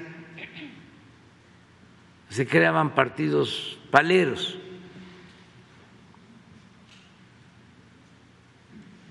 Mucho tiempo hubo eso. Y eso es simulación. Tiene que haber una auténtica oposición, partidos verdaderamente independientes, independientes del poder político y del poder económico. Entonces yo deseo eso para todos los partidos y siempre vamos a ser muy respetuosos de la vida interna de los partidos. Acerca de eh, la exgobernadora de Sonora, Claudia Pavlovich, es una mujer inteligente, de eh, una muy buena tradición política heredada de su madre, que fue de las iniciadoras del movimiento político de las mujeres en Sonora, como la señora Griselda Álvarez, la afinada, así, mujeres que merecen todo nuestro respeto, toda nuestra admiración, porque les tocó abrir espacios. Antes la política pues era nada más para hombres, ni siquiera se les permitía votar a las mujeres. Este, ahora es distinto, están participando muchas mujeres. Eh, yo tengo el orgullo de haber participado en todas estas reformas para que cada vez haya más mujeres. Siempre cuidamos nosotros aquí de que no predominen los hombres. Hay secretarías en donde son puras mujeres y así va a seguir siendo. El Congreso, esto que se logra por reformas eh, legales, pues ahora mitad hombres, mitad mujeres. Entonces es eh, admirable lo de la exgobernadora que ahora está representando a México, al gobierno de México, pero sobre todo a México, en Barcelona, y tiene todo nuestro apoyo, todo nuestro respaldo, nuestra confianza, y ella decide, porque esto es un asunto de toma de conciencia de cada quien. Y una mujer como Claudia, cualquier persona pues, tiene conciencia, tiene criterio y decide libremente. Entonces, que cada quien decida que no haya eh, presiones para nadie. En esto de la ley de la em, Guardia Nacional, yo no he hablado con ningún senador. Ayer vino un senador, este, pero por otras eh, razones, eh, don Carlos Aceves de la CTM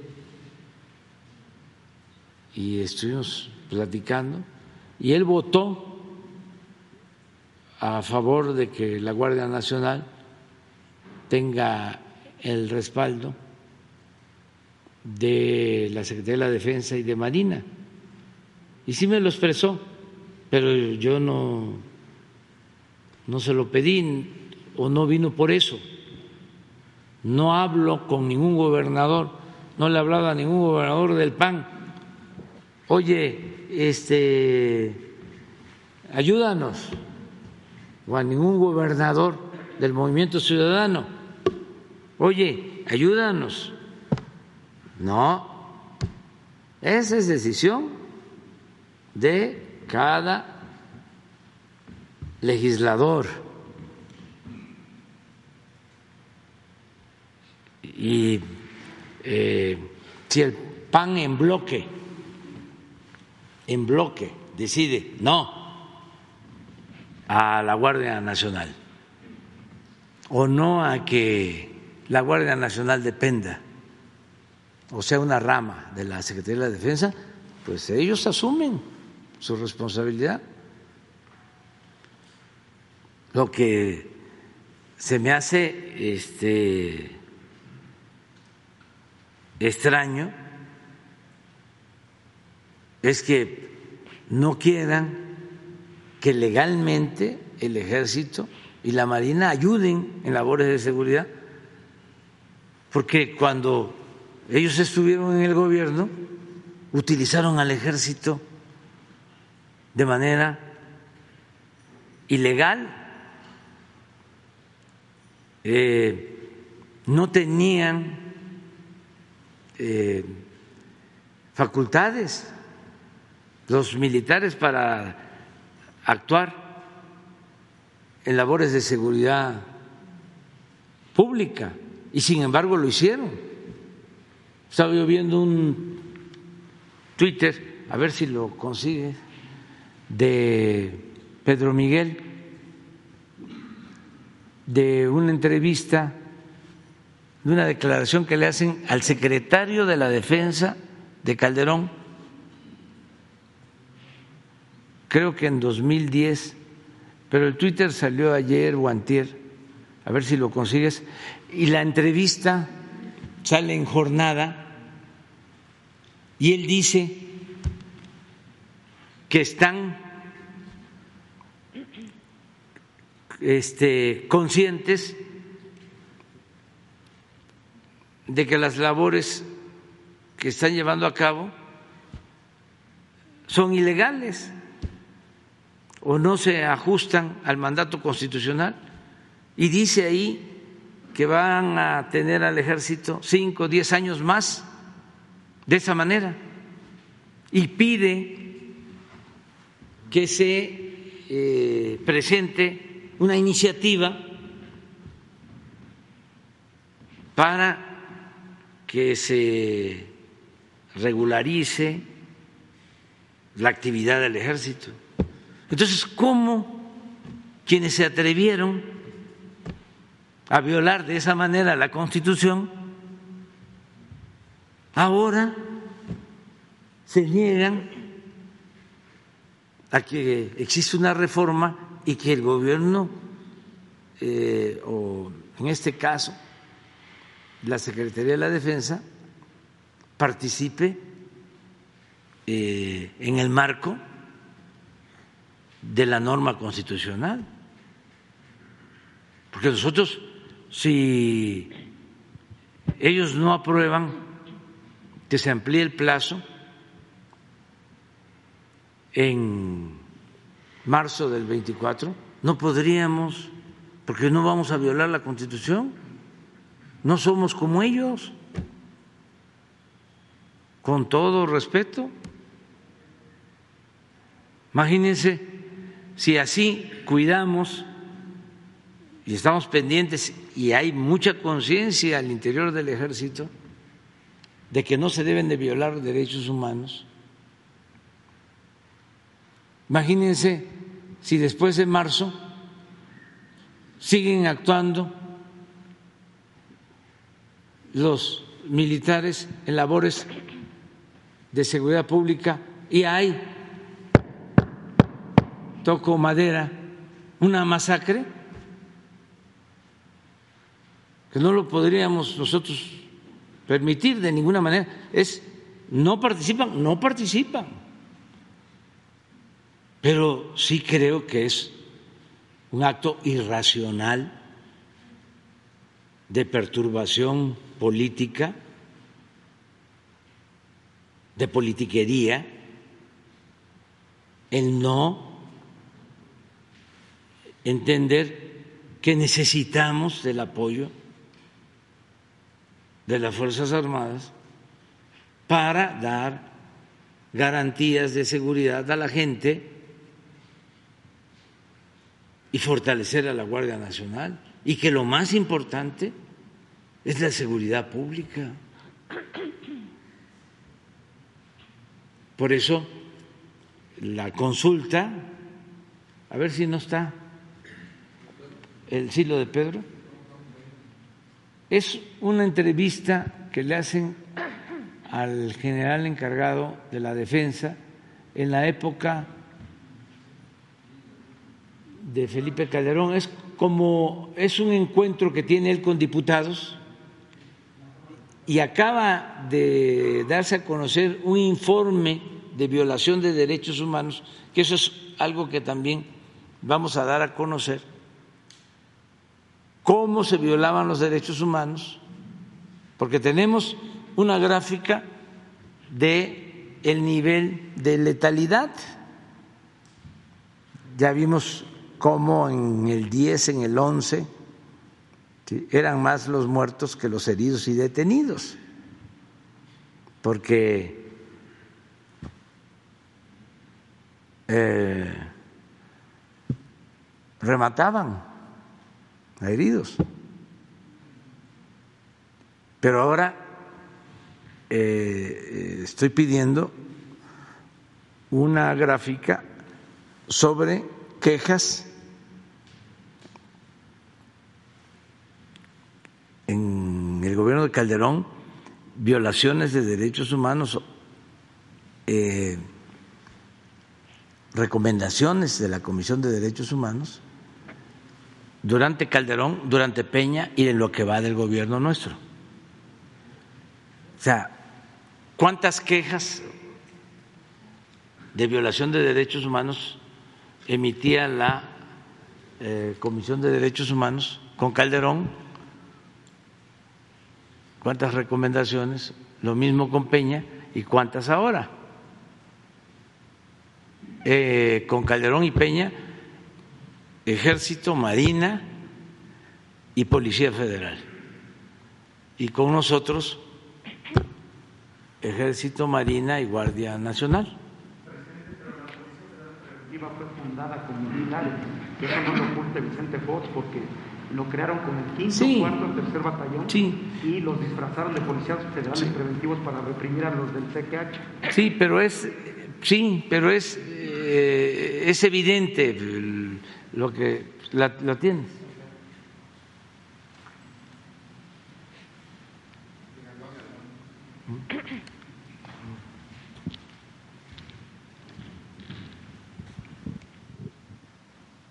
Es de ¿qué fecha?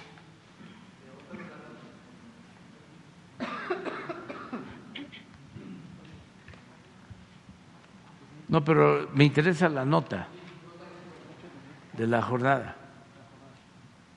El ejército seguirá en las calles de 5 a 10 años más, prevé Galván. Se reúne con diputados integrantes de la Comisión de Defensa. Fíjense lo que dice. A ver. Necesario, dice el propio secretario, aprobar una legislación emergente que dé más facultades a las Fuerzas Armadas. 8 de abril de 2010. Reconoce que el combate al narco, que en el combate al narco, los militares realizan una tarea que no les corresponde, porque no estaba en la Constitución. Pero ya esa es toda la nota.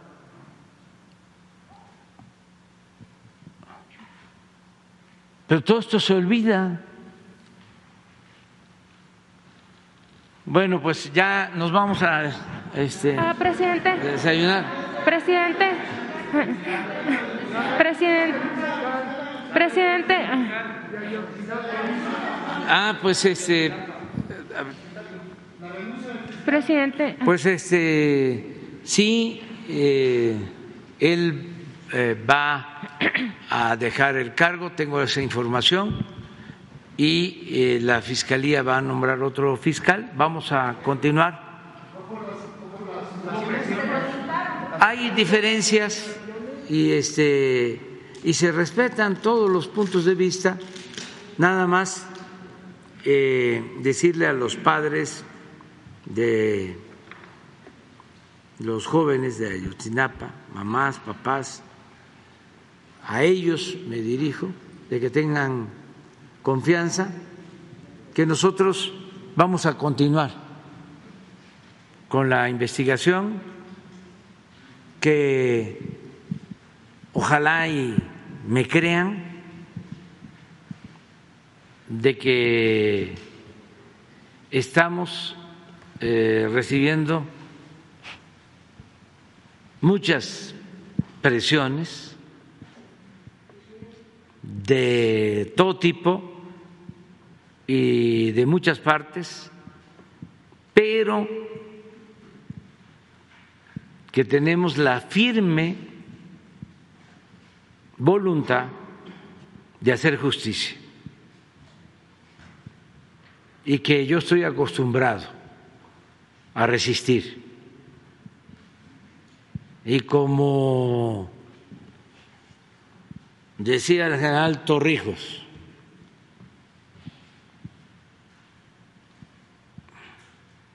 el que se aflige se afloja. presidente, Eh, permítanme, porque esto es muy importante, que no estén pensando nuestros adversarios conservadores, los corruptos, los que ordenaron este crimen, los que encubrieron a los responsables, los pseudo defensores de derechos humanos, que en realidad son partidarios del conservadurismo, que no estén pensando de que van a descarrilar la investigación. Vamos a seguir adelante. Sin limitaciones, sin presiones. Ya sabemos lo que viene después. O sea, vienen otras denuncias. Porque van a querer enrarecer.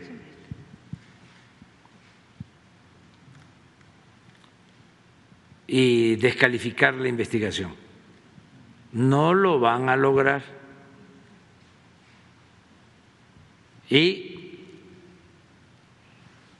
que sepan que así como ellos van a apostar a difamar, a degradar, a debilitar las instituciones, lo mismo. Vamos a hacer nosotros respetando la libertad de expresión, informándole al pueblo de todo.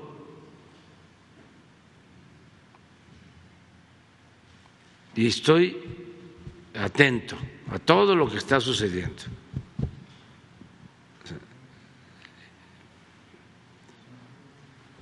Decirle a los padres que estamos actuando de conformidad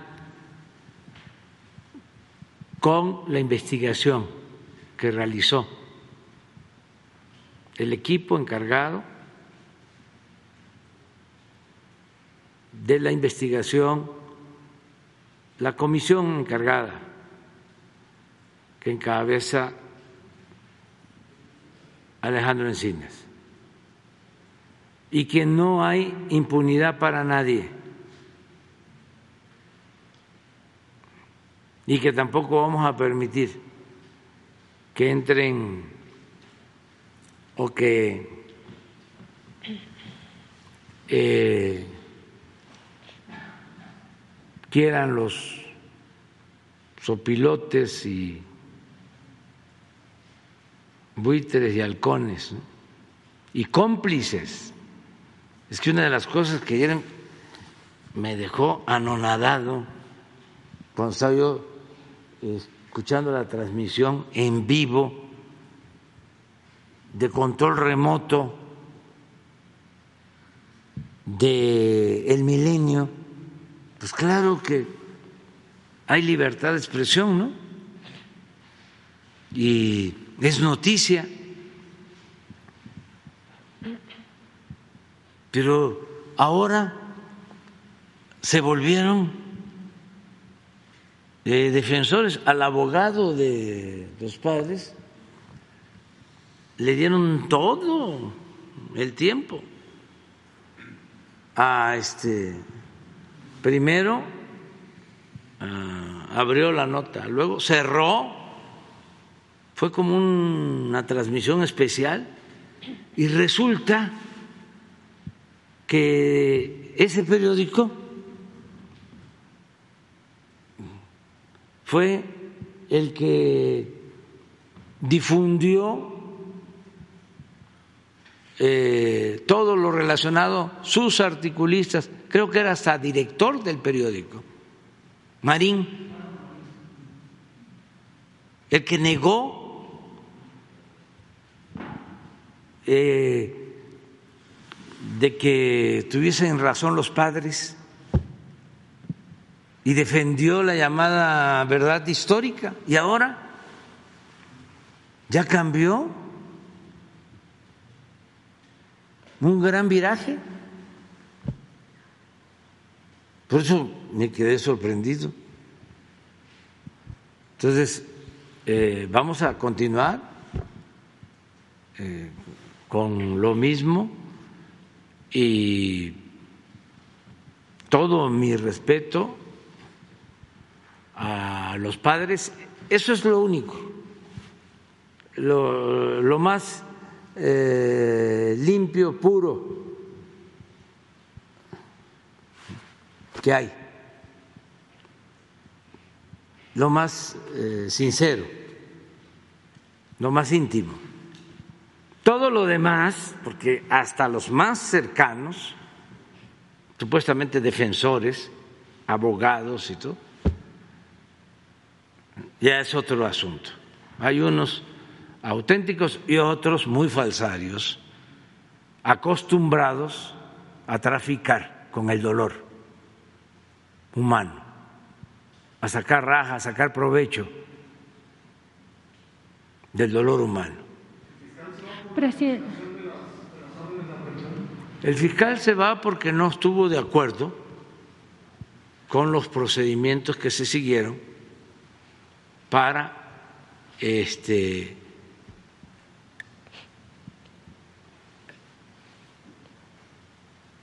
eh, aprobar las órdenes de aprehensión. O eh, hubo diferencias en eso. Y yo apoyo el que hayan sacado las órdenes de aprehensión de acuerdo con lo que establece el documento, que es el resultado de una investigación que llevó mucho tiempo. Presidente, sobre el documento, precisamente, la, filtración que se hizo, preguntarle si, si, ya le comentaron, ya le informaron a usted, eh, ese mismo día que se filtró, el eh, subsecretario Encinas, pues eh, dio a conocer que era algo muy grave, muy delicado y que podría tener un impacto en, pues, en el proceso. Entonces, preguntarle si ya le informaron a usted qué tanto va a impactar en el proceso, en la investigación que se haya filtrado esta información, los mensajes de los delincuentes no tiene por qué este, impactar. Lo que eh, duele es que si se toma una decisión, yo era partidario de que eh, se diera a conocer todo, porque los conservadores, reaccionarios, corruptos, se aprovechan si algo está borrado, testado le llaman, para este tergiversar las cosas, para manipular. Y cuando no se esconde nada, es mejor. Pero en este caso está de por medio los sentimientos de los padres, porque hay cosas muy feas, horrendas, que sucedieron. Entonces, yo era partidario de decir todo, para que no administren información como acostumbran. Y además con el pretexto del debido proceso. No se dice nada, entonces como no hay información, especulan y pueden generar campañas de desinformación a su antojo. Cuando se informa es distinto. Pero bueno, yo pensaba que se iba a presentar el documento. Yo le hablé a los padres y les dije, esto es muy doloroso, pero aunque duele, tenemos que saber la verdad.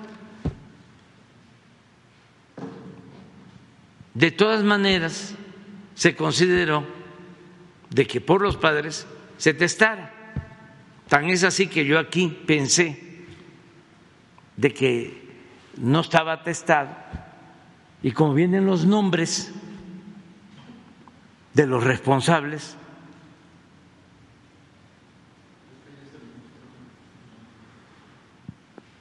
eh, yo dije, a ver, Ahí están los nombres.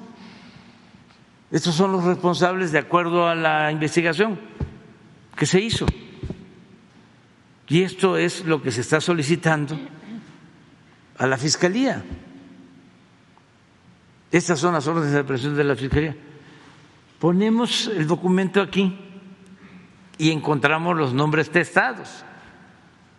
Entonces yo digo aquí mismo, a ver, que se haga una gestión para que se den a conocer los nombres y que no se ponga por delante, porque es un asunto de justicia importantísimo, lo del debido proceso. Bueno, pasa el tiempo, irán a conocer la filtración ya con los nombres y con otras este, cuestiones pues muy delicadas. Pero si se piensa, por lo que tú me estás preguntando, que porque se dio a conocer una filtración y que están los nombres, ya con eso se anula la investigación, no, no, porque entonces sería avalar ya el método del juez de Matamoros. Ya se presentó una denuncia formal en contra de él, una denuncia a la Fiscalía, que no puede ser que por cuestiones de forma se pisotee la justicia. ¿Cómo se va a dejar en libertad a 120 presuntos responsables de hechos tan lamentables como la desaparición de los jóvenes de Ayotzinapa? O sea, ¿cómo? Pues entonces que ya le quiten el nombre a la Suprema Corte de Justicia, que sea Suprema Corte del Derecho, pero no de la justicia. que sean puros técnicos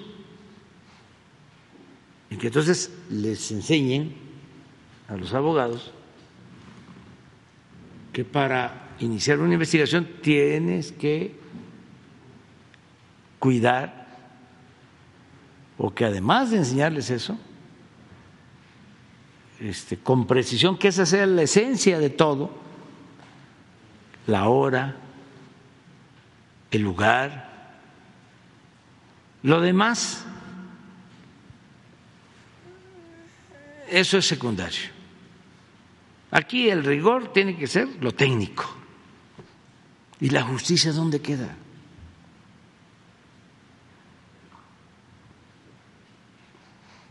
Entonces, por eso es debido proceso o debido pretexto. ¿Y de quién es la culpa? Ah, que del Ministerio Público que no integra bien la averiguación o el expediente. Ah, del juez que se aprovechó de que no venía bien y no hubo precisión en esto y para afuera, libertad. ¿Saben que ayer Montier, un juez, a ver, ¿por qué no lo pones? A ver, ayer antier, perdón Jesús, de, háblale a Ricardo, Ricardo Mejía, de un caso no sé dónde, donde el juez dicta libertad por lo mismo a un presunto delincuente. Y afortunadamente se encuentra que tiene una orden de, de, aprehensión por homicidio, por otro caso. Pero ya lo había dejado en libertad. Entonces hay que estar pendientes de todo. Tenemos el caso del señor este, que ya está mayor y que Félix Gallardo, sí. Y el juez insiste, insiste, insiste, insiste, insiste. Y pues sí, está enfermo y nosotros queremos ayudarle, pero imagínense eh, si tiene las denuncias, incluso en Estados Unidos, sale en libertad. ¿Qué? ¿Quién queda mal? ¿Es el juez solo? ¿Es el Poder Judicial?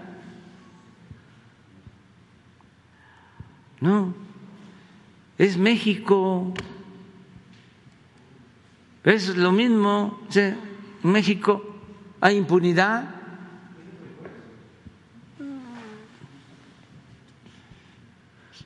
Es en Jalisco. Pero este tipo de cosas, por eso no voy a dejar de insistir en la reforma al Poder Judicial no, es que debe de salir de ellos, de los.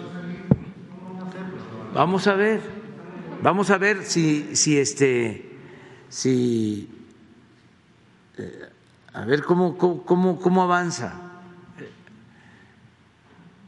Es que eh, lo que entiendo es que hay muchas presiones al interior, entonces es defender a los jueces porque lo mismo, ¿no? Son autónomos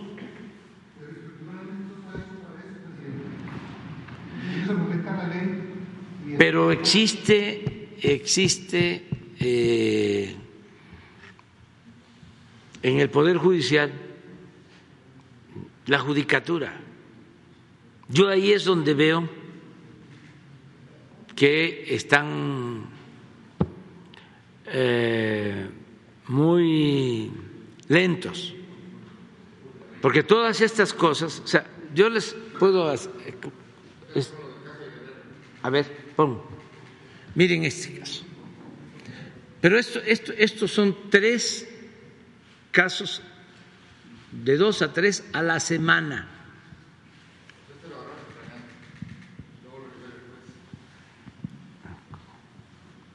Ah, sí, es un caso de Guerrero.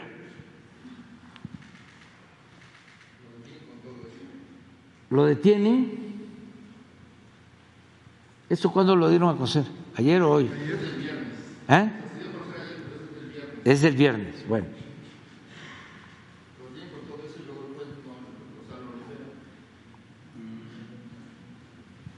Entonces lo liberan.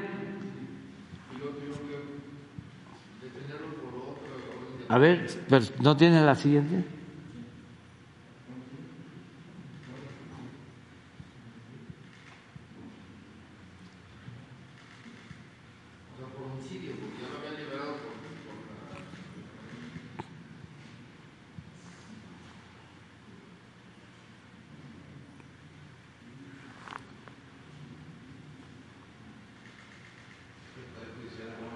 ¿Sí?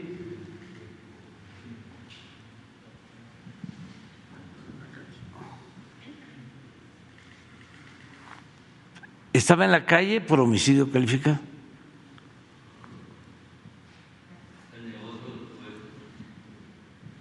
Entonces, es, es, es, es esto, pero cada dos, tres días, y aquí voy a aprovechar de una vez que ya que estamos tratando este asunto, también por lo mismo de la Guardia Nacional y los eh, senadores del PAN, pon eh, la incidencia delictiva, pero sobre todo homicidios en Guanajuato, el fin de semana y ayer.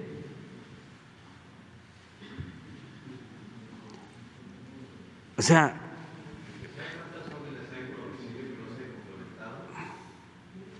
muchas, no sé, pero muchas, pero esto constantemente lo estamos viendo. Y tenemos que andar, ahora sí que a las vivas. Y eso de los sabadazos es eh, frecuente. ¿De cuándo es esto? Mire, el fin de semana.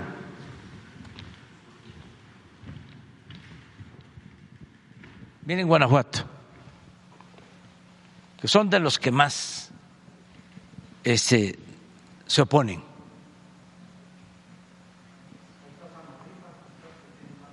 Sí. Del, es viernes, sábado y domingo.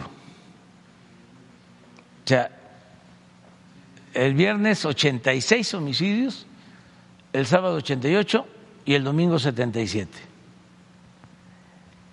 Fueron 251 en los tres días.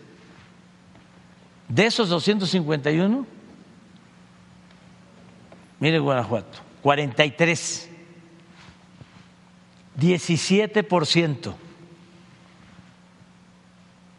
de todos los homicidios.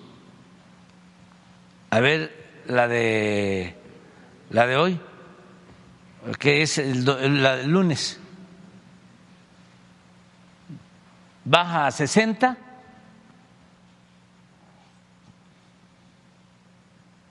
Pero de todas maneras, 12%.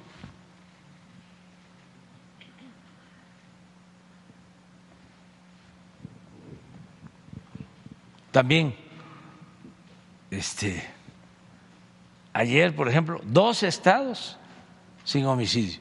Y otro dato que es interesante, a ver si no tienen lo de eh, homicidios vinculados al crimen organizado.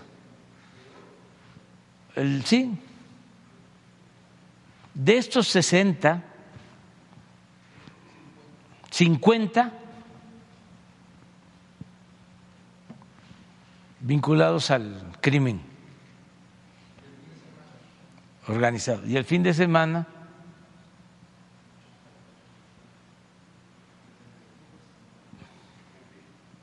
sesenta y cinco, sesenta y cuatro, sesenta y ocho, ochenta y ocho por ciento. O sea, son enfrentamientos entre grupos. El fin de semana apareció tapizado Guanajuato de mantas la lucha interna que tienen ahí. Pero bueno. Presidente, gracias. Eh, nada más eh, preguntarle si tiene información, presidente, de los bloqueos que continúan en la carretera y en Sonora, eh, que se le atribuyen a algunos grupos de, la tribu Yaqui. está habiendo algunos conatos de violencia allí entre transportistas. Hay quejas también de, pues, de transportistas y de personas que circulan, porque están, continúan los bloqueos en Bicam, en Guasimas. Entonces, yo recuerdo que en alguna de las visitas que usted hizo, pues el planteó ya a la, tribu yaqui que dejaran de, hacer estos, estos bloqueos. ¿Qué información tiene de los, sobre los bloqueos y si ah, va a haber em, algún acuerdo con ellos para Se que había suspendido, había una especie de tregua y ahora que me estás diciendo, pues pienso que, que ya se rompió la tregua. Hay que ver qué va a hacer el gobernador tiene nuestro apoyo. La propuesta nuestra es ayudar a las comunidades que no este, bloqueen y que se les entregue un apoyo a las comunidades para beneficio de todo el pueblo. Por ejemplo, para el mantenimiento de las obras que se están haciendo, para caminos, beneficio de la comunidad. Que no eh, sea lucro de unos cuantos, como sucedía con las casetas. de que las tomaban y cobraban y tenían ya una ah, forma de tener ingresos de manera ilegal, un grupo, y eso se terminó. Ya nada más nos queda ahí, porque hemos actuado con mucha este, eh, prudencia, porque es que queremos mucho a los yaquis, los queremos mucho. Y yo los respeto mucho porque es la etnia más reprimida en toda la historia de México, el grupo más reprimido. Asesinaron durante el porfiriato a más de 15 mil yaquis y sufrieron mucho, deportaciones y les arrebataron, los despojaron de sus tierras, de sus aguas, y por eso hay un plan de justicia yaqui. Antes de la barbaridad de Hitler,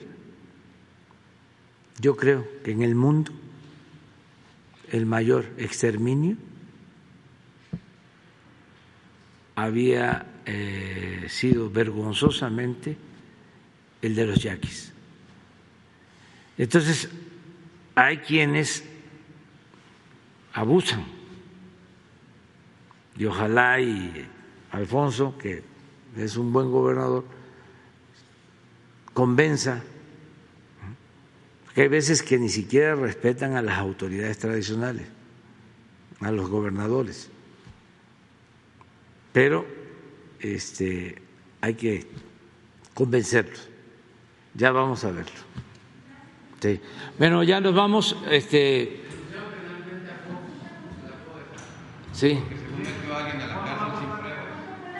Sí, pero ya. Este, nada más para terminar, porque mire, eh, vino. Eh, grupo firme. Sí. Este me, me mandaron un un este un videíto, ¿no lo tienes?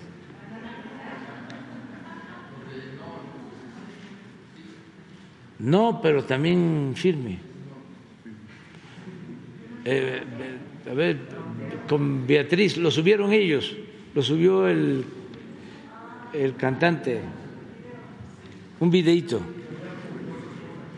Entonces, sí, eso, sí, pero, pero pusieron la canción. Ya supérame. A ver si lo encuentras. Pero también, este los Tigres nos mandaron también su video y le agradecemos mucho a los dos. Y los Tigres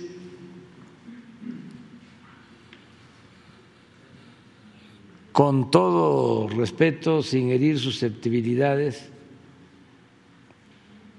son la historia del corrido de nuestro tiempo, ¿no? Los tigres. Además, están ayudando porque se está haciendo un museo en Mocorito, Sinaloa, que es su pueblo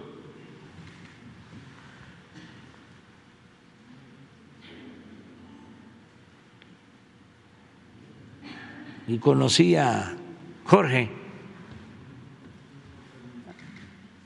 al tigre mayor, hace como 15 años, en una boda nos sentamos en la misma mesa. Ahora ya este ella ella este ya tiene una idea distinta.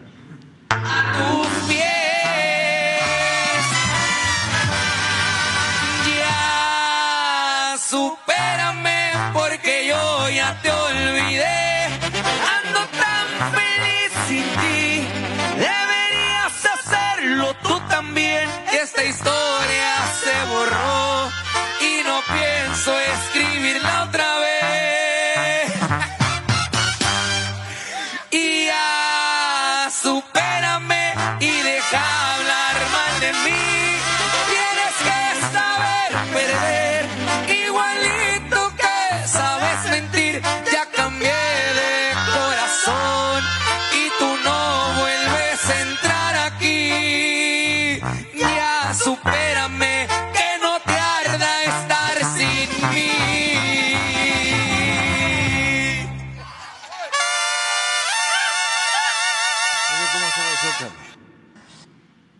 Pero miren también cómo estaba, pon el no te dio este Jesse de los Tigres. Sí, es que aquí tenemos que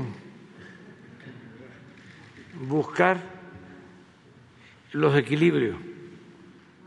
Y los dos son muy importantes. Y es nuestra música la música que le gusta a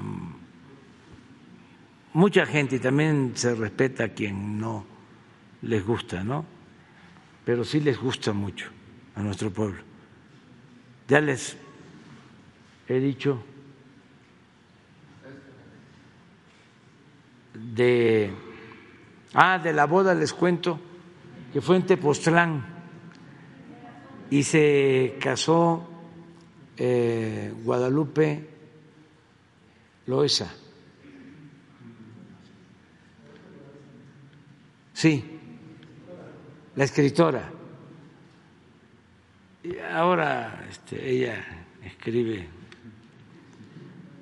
cositas de nosotros. ¿Cómo es que dice la canción? Si te vienen a contar cositas malas de mí, manda a todos a volar y diles que yo no fui. Mire, Nos quitaron ocho estados. este es Jorge. ¿Quién es aquí el invasor?